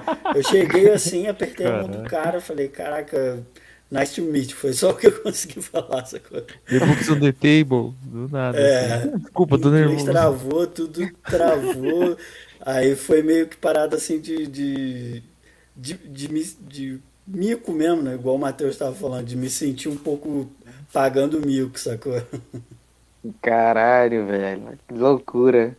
Eu nunca, eu nunca fiz isso de, de tietar ninguém, porque os shows que eu fui, pô, não dá nem, tem nem como fazer uma parada dessa, cara. Não tem nem como, cara. Eu fiz a trinca do show da Lima Santos, cara. Como é que eu vou falar pro cara, porra, velho, tuas músicas do caralho. Como é que eu vou fazer isso, né? Como que eu vou chegar pro cara Porra, velho, só show tosco que eu fui na minha vida. Por isso que eu quero ir e quero tirar minha foto com os caras. Agora aqui, ó. Posso dizer é. em um podcast que eu fui num show decente, né? Então até pra provar isso pra mim mesmo. Pô. Questão de ego. Ego pra caralho. Pô, na, quando a gente tocou com o Torture Squad em Friburgo, cara. Torture Squad é uma banda de São Paulo aí, da, do Pablito, né? Não sei se tu isso. já foi em show deles e conhece. Na época foi na, na época do Vitor e tal, que coisa. Quando eu cheguei, assim, pô, eu sou muito fã né, de outras coisas. Quando eu cheguei, o Vitor tava sentado lá, assim, tranquilão, tipo, querendo dormir mesmo, né? Eu falei, caralho, vou nem falar com o maluco agora. Aí depois a gente foi, né? Trocou ideia. Aí eles estavam passando som e tal. Aí depois a gente passou e saiu para comer. Aí que eu fui trocar uma ideia assim com os caras, mas também todo travado quero perguntar um monte de coisa, não sai nada, sacou? Eu falo, porra, porra, mó frio aqui, né? Porra, é, tipo, mó merda, sacou? Não sai assunto assim. Porra, Caralho, foda, é um né, cara? É um bagulho muito louco, muito louco. E o Vitor tá zoando aqui, ó. Falou depois que o Matheus virou blogueiro, ficou assim. É, até lá, ficou assim como, pô, não tô ligado não. Virou blogueiro. Caraca, cara, lembrei de um, lembrei de um, uns stories que você fez recentemente, Matheus, que eu fiquei rindo pra caralho, mano, que foi o lance do Fusca, cara. Ah, é, Do pô, teu Fusquinha lá que ficou... porra, conta essa parada aí, mano, que eu ri pra caralho essa porra, mano. Pô, não, é, é, foi aquilo que eu compartilhei mesmo, a galera às vezes fica zoando, né, negócio de blogueirinho e tal, mas é foda, assim, acho que independente da profissão, hoje em dia todo mundo está ciente do impacto que uma, que uma presença digital pode causar, né? Da diferença e tal.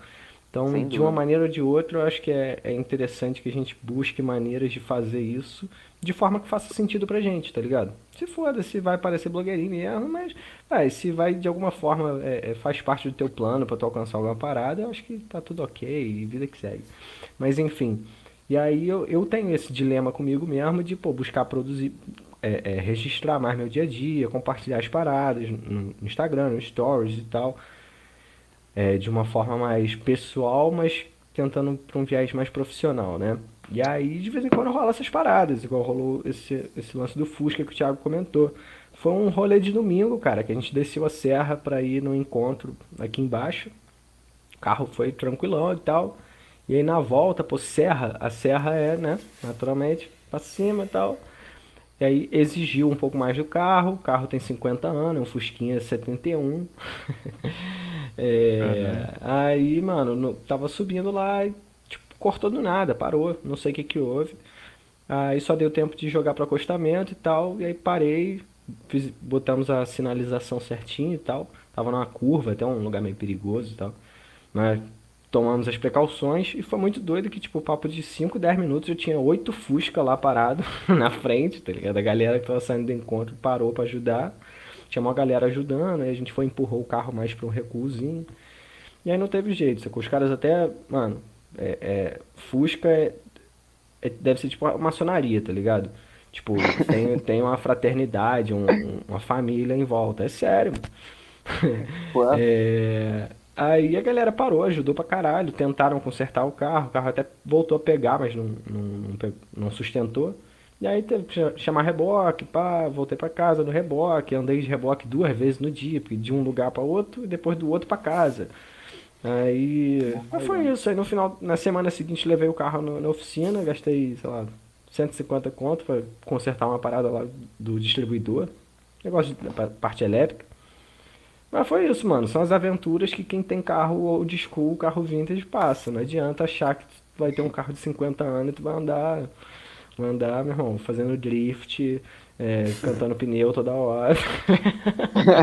Só abrindo um parêntese aqui de links que a gente falou da conversa, quando o Matheus estava falando essa parada de aparecer em rede social, hoje eu, eu, tava, eu fiz um curso do Karnal mesmo que ele falava isso, que antigamente quando ia apresentar o título das pessoas, apresentava, falava fulano foi formado em tal, formado em tal, é, deu aula não sei aonde, que país, não sei o que. Hoje é, fulano tem não sei quantos milhões de seguidores, não sei É, qual- é a pô. primeira coisa que, que aparece na, na formação do cara, assim, na informação sobre o cara, né?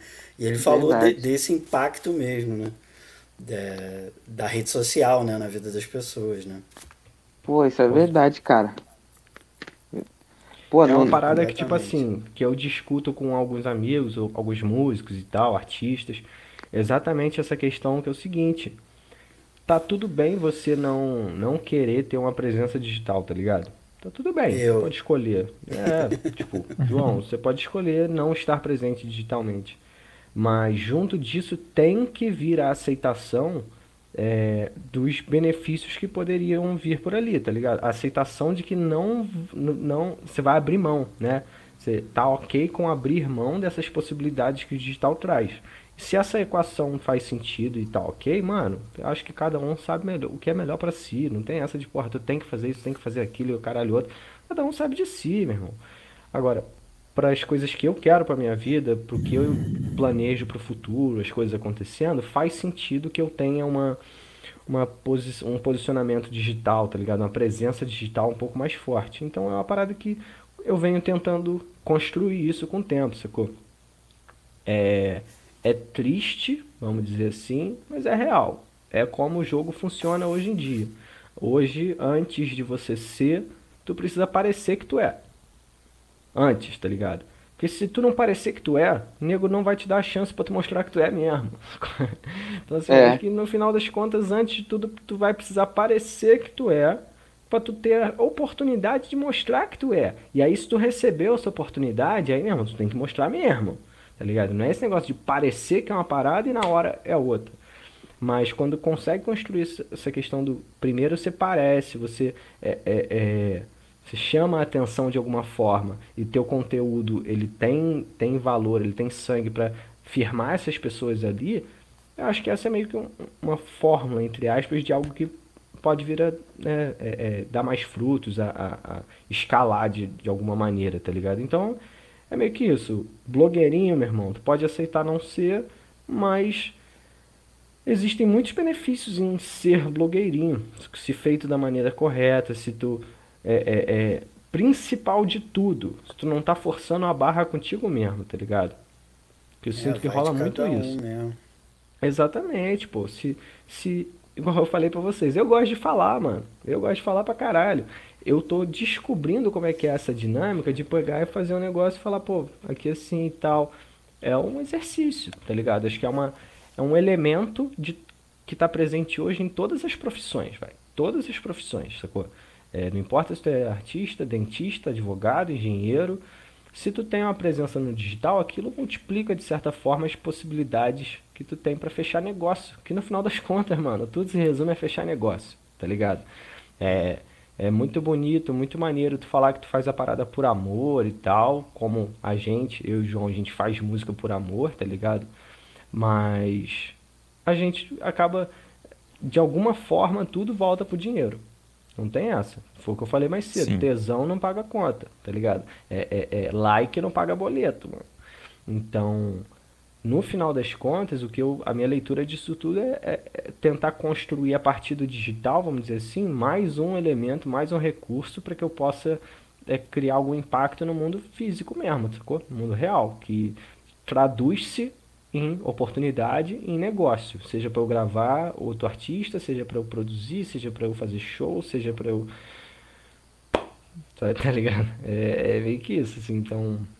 Até acho que até divaguei pra caralho, fugi do assunto, falei de várias paradas, mas é meio que isso, mano. Esse posicionamento hoje em dia digital, acho que é, é, tem muito dinheiro nessa mesa. Eu quero sentar nessa mesa. Claro, com certeza, mano. Com certeza. E, pô, tá falando aí blogueirinho e tudo. O Raul me vem com. Caralho, mas o Matheus não parece o Vitor Sérgio Rodrigues, o careca do esporte interativo. Até procurei pra ver quem era. Não conhecia. Caralho, do Igualzinho. nada o cara meteu desse. Caralho, pior que parece um pouco. Que mineiro é esse que fala igualzinho, mané? Tá andando muito comigo, hein? É, tá andando muito com carioca pra meter essa. Mineiro É, é, igualzinho o Ai. É o Ai, né, É, mané? é. O trouxa. Meteu um mané igualzinho, mané. É igual ele, ele gosta de falar parça. Mó nada a ver. Mó nada É. a ver. Muito louco Olha, isso, cara. Faz, sentido nenhum, cara. Nenhum. Mas, mano, esse bagulho é muito doido. Eu também não tenho costume de. Eu nunca tive de ficar assim. Ô, e aí, não sei o que, pegar o negócio assim, ficar filmando assim, e falar, caralho, que bagulho de louco, mano. E hoje a gente é quase que obrigado. Ficar fazendo live, às vezes fazia no Instagram, É. interagindo com a galera, é muito esquisito. Você viu os famosos fazendo live. Aí você. É. Caralho, a gente tá fazendo live, mano. Mó bagulho nada a ver do caralho. Eu sempre fui muito fechado, assim, com- tipo, na época do Orkut, né? Não sei se vocês vão. Ah, Faleci. eu Então, peguei, eu tipo, peguei. Eu nunca Sim, tive Orkut. peguei uma época. Eu, eu só tive o Facebook porque na época ainda criava perfil pra banda, né? Aí eu tinha o do, o do Silêncio do Caos, o perfil, né? Não era a página. Aí quando o Silêncio do Caos acabou e a Vulture começou, eu criei a minha, a minha, o meu perfil no Facebook para gerenciar a página da Vulture, né? Que aí a gente foi entender aquele negócio de, de página, né?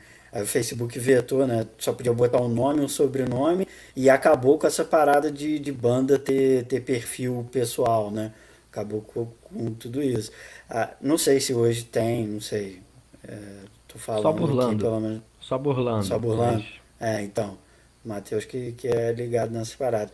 Aí na época eu fiz o Instagram, o Instagram eu continuei, mas é uma parada totalmente fechada pra família, posto umas fotos de show lá, mas eu não tenho intenção nenhuma assim de de ter, de atingir público, de atingir com, com esse tipo, né? Com a minha vida, digamos assim, né? É porque a rola muito arte, também sim, essa. né? Eu queria, né? É, é, é, acho que rola muito isso, sacou? Esse, essa, como é que eu posso dizer? Entender essa relação entre profissional e pessoal, tá ligado? Porque, por exemplo, no, no meu Instagram, eu coloco pouquíssimas coisas da minha vida pessoal, mano. Pouquíssimas, tá ligado? Pouquíssimas. Esse É porque é o que tu foi um falou, é, é a parada, é a parada do marketing, né? Que você faz o marketing, né? Você trabalha com isso. É. Então, a, a- tua área é totalmente voltada para isso mesmo. Sim. Acho que muita gente tem receio de se expor, né? De expor a vida pessoal e tal, mas é aquilo, velho. Na, re- na rede social a gente escolhe o que, que a gente posta, a gente escolhe como a gente tá usando aquilo e tal. Então eu- também não tenho vontade nenhuma, nenhuma, zero, de expor minha vida pessoal, tá ligado? Expor meus familiares, pessoas próximas, eu não vejo necessidade, sacou? É, para mim faz sentido criar um- uma comunidade, vamos dizer assim, em cima de uma temática que eu realmente possa ajudar, que eu possa contribuir para a comunidade, tá ligado? Então, tipo, é, o que eu mais vejo, que eu mais é, ah, tento construir, pelo menos inicialmente na cabeça para depois passar para o mundo da matéria, é exatamente essa questão de Vou, vou até filosofar, mano. É, vai muito na, na construção do que, quem eu sou pra sociedade, tá ligado? Tipo, para que eu possa comunicar o que que eu faço para outra pessoa, eu tenho que me entender muito bem, sacou? Eu tenho que, que, que organizar na minha cabeça, organizar é, a forma como a minha vida está disposta para que eu possa comunicar para as pessoas, por exemplo, ah, eu sou produtor musical e o contexto que está ali faça sentido. É, eu falar, ah, eu sou produtor musical e só postar foto de, de montanha, tá ligado? Subo montanha todo final de semana e lá em cima tiro a foto tal, não sei o que. Não é o que, que, que para mim faz sentido, tá ligado? É, então não que eu suba a montanha todo final de semana, é só um exemplo, tá? Mas é essa questão, tipo, acho que é buscar usar as ferramentas que a gente tem à disposição de uma forma que faça sentido pra gente no médio e longo prazo. E se não faz, se não, se não tem cabimento no médio e longo prazo, no, nesse planejamento do médio e longo prazo, essa exposição digital, essa presença, realmente, mano, eu acho que não, não não, não cabe aqui, na minha opinião, na minha leitura, é, certo ou errado, melhor ou pior, tá ligado? De novo, a gente bate naquela tecla de que cada um sabe o que é melhor para si, cada um tem os seus planos de vida e tal. E para a forma como eu imagino, é, como eu planejo meus próximos passos e tal, faz sentido. Mas eu tive que pesar muito, botar na balança muito esse negócio do que, que se perde e o que, que se ganha. Porque, pô, vamos botar que tu perde é, é, vamos dizer assim, os malefícios que o uso exagerado de rede social trazem são fodidos, tá ligado? Então não adianta é, querer achar que vai ser blogueirinho não para alavancar meu negócio, mas tua saúde mental tá indo pro saco, tá ligado? é, então acho que tudo isso tem que entrar na balança, tem que entrar na conta para fazer sentido se, se tornar é, blogueirinho ou não, tá ligado? É um termo pejorativo, mas representa a ideia do que a gente está querendo explicar aqui. Sim, sim. Dentro dessa linha que você está falando, Matheus, eu penso muito nessa parada de, do grau de exposição que você dá a si mesmo. E esse é muito problema do famoso, né? Que o famoso tem lá seus 10 milhões de seguidores, aí ele posta uma foto assim, ou posta chorando, ou posta que tá, é, tá passando por algum momento difícil. Aí vem uma galera e, e fala assim, ué, mas mas você não vai falar da sua linha de perfumes, você não vai falar da sua maquiagem, mas a pessoa tá ali, ah, mas a pessoa tá ali desabafando, porque faz parte da vida delas expor aquilo. E não chegar na pessoa mais próxima de você, fora da internet, e falar: Nossa, tô passando por um momento difícil. A pessoa recorre aos seguidores porque ela se sentiu nesse grau de se expor e pegar o celular e falar: Olha, gente, oi, meus amores, olha meu filtro, então estou sofrendo e blá blá blá. Porque ela se pôs nessa condição. Então, a partir Sim. do momento que ela se coloca nessa condição, ela está propícia a ser xingada e ser exaltada, porque ela quis isso para ela. Então, tipo assim, eu não sei ainda se eu quero isso para mim. Por exemplo, se daqui a, sei lá, dois, três meses o canal bombate, ter um boom, eu não sei se eu vou chegar no meu Instagram e vou ficar abrindo caixa de pergunta todo dia. Ou se eu vou chegar e vou falar assim, pô, é, não quero que essa pessoa apareça no meu portão e porque tá tirando a minha privacidade. Tipo, a gente não sabe o que pode acontecer. Mas Isso. eu fico pensando nisso, né? E, tipo, é, só um, uma parada pra finalizar. Tipo, eu abri caixa de perguntas outro dia no, no meu Instagram. Aí eu respondi umas paradas zoando. Aí o pessoal falou assim: pô, adorei você respondendo. Você que vai fazer mais quando? Tipo assim, eu não sou. Eu não sou é, um blogueiro, eu não sou um cara de fazer tantos stories e, e, e essa girigonça toda aí, mas veio uma pessoa e falou, pô, quanto que você vai fazer mais? Então imagina milhares e milhares de pessoas te cobrando para que você faça aquilo é. sem a tua vontade. É foda, cara. Com certeza. É muito. Muito. Só deixar um dois boa noites especiais aqui. Primeiro pro Lacerdes. Valeu, rapaziada. Boa noite a todos. Muito boa live. Sonzeira dos caras. Valeu. Valeu, e mano. também pro Pierre, do Violent Noise. Passei pra dar um alô. Tamo Boa junto. live, tô mandando ver. Obrigado, Pierre, por ter aparecido aqui. Veio, veio semana passada, live top pra caralho. Muita gente boa, amei pra caralho ter trocado ideia com ele, ele é top, ter ele é conhecido. É Muito foda. Então, um abração também aí, cara. Sempre que a gente pode também, a gente aparece lá na sua live, lá no Insta. Fechou? E, mano, era uma parada justamente que eu tava que eu fiquei pensando. Eu falei, mano, imagina essa porra história aqui Aí do nada eu tô no mercado. aí eu peço uma vagem e a pessoa fica é, puta da vida porque não tem vagem congelada. Como assim não tem vagem congelada pro Pablito? Imagina, cara, uma É porra muito dessa louco comigo. Ia ser muito nada a ver. E tamo junto aí, Pierre. Foda. Sigam nóis, lá, Pierre. Violent Noise. É isso aí, isso. mano. É muito, nada, é muito bizarro isso. Eu não consigo imaginar, velho. É, acho que é, é aquele lado obscuro da fama que a gente não conhece, né? E eu Sim. acho que, assim, eu não, não sei como eu reagiria, mas da forma como eu penso hoje é o que eu tô falando pra vocês, velho. Minha vida pessoal, eu prefiro resguardar, tá ligado? Porque conforme tu vai se tornando uma pessoa pública, é, é, às vezes qualquer peidinho, qualquer paradinho, o nego vai fazer uma porra de uma tempestade num copo d'água gigante, tá ligado? Então aí tu passa a ter, ter que se preocupar com assessoria de imprensa mesmo, pra ver o que, o que teu que tá repercutindo e não sei o que. Irmão, isso deve ser um saco, tá ligado? Deve ser um saco pros artistas esse tipo de assédio, esse tipo de preocupação. Acho que o cara acaba perdendo essa liberdade da essência, né? O bagulho de, porra, de ser ele mesmo, tá ligado? É, mas é aquilo. Tipo assim, devem haver meios de se lidar com isso de uma forma que faça bem, sacou? Tipo, acho que sempre vai ter jeito de ser ruim, mas, mano, sempre vai ter coisa boa pra caralho também.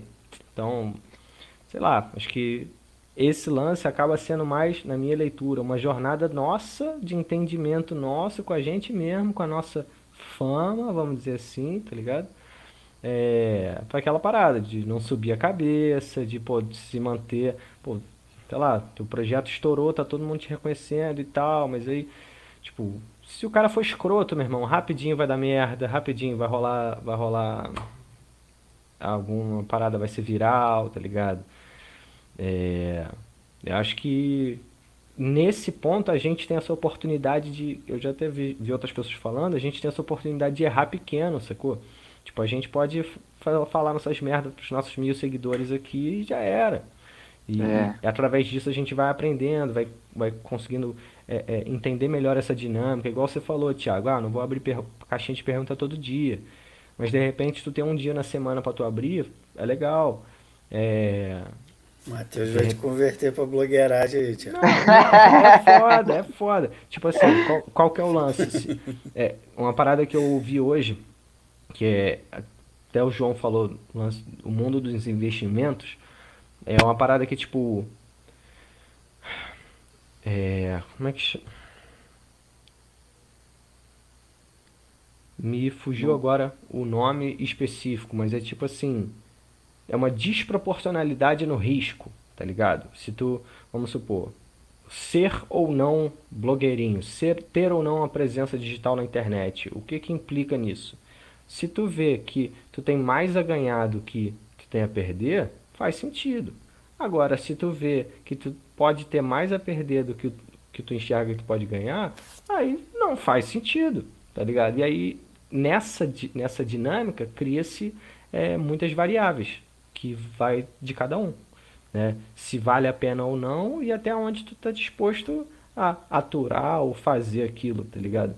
Mas simplesmente ignorar as possibilidades do benefício sem, sem assumir, tipo, que tu tá abrindo mão, tá ligado? Acho que tem que haver essa conversa interna pra, tipo assim, "Ma- mano, não vou fazer, foda-se, e tá tudo bem, não quero nada disso, tá ligado? E, porra, o Gary Vee, Gary Vee é um cara que eu sigo já há um tempo, que tem uma das dos raciocínios, da linha de pensamento que eu mais concordo hoje em dia, assim, tá ligado? É um cara do marketing digital no mundo.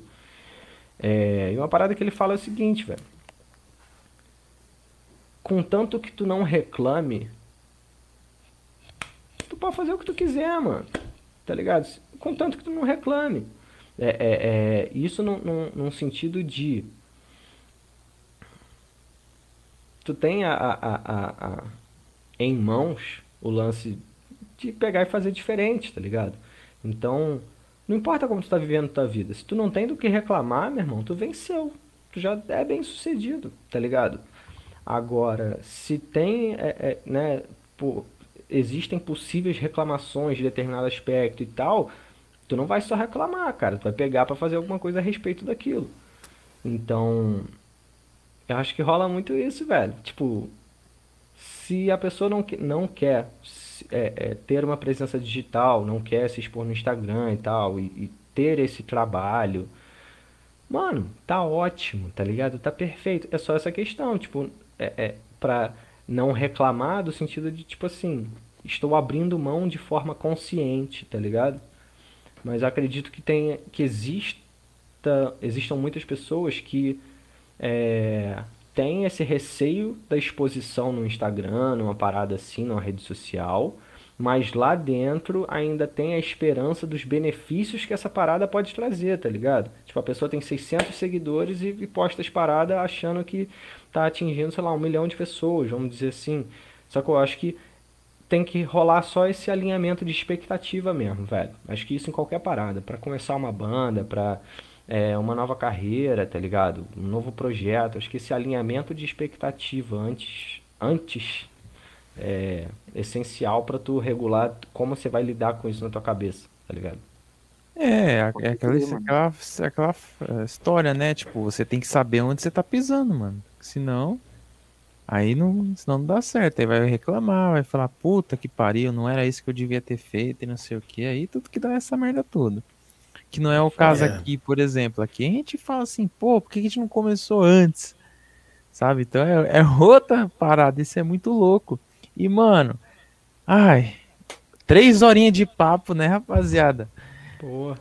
Foda pra caralho. A, gente só já acabou continua. aqui, ó.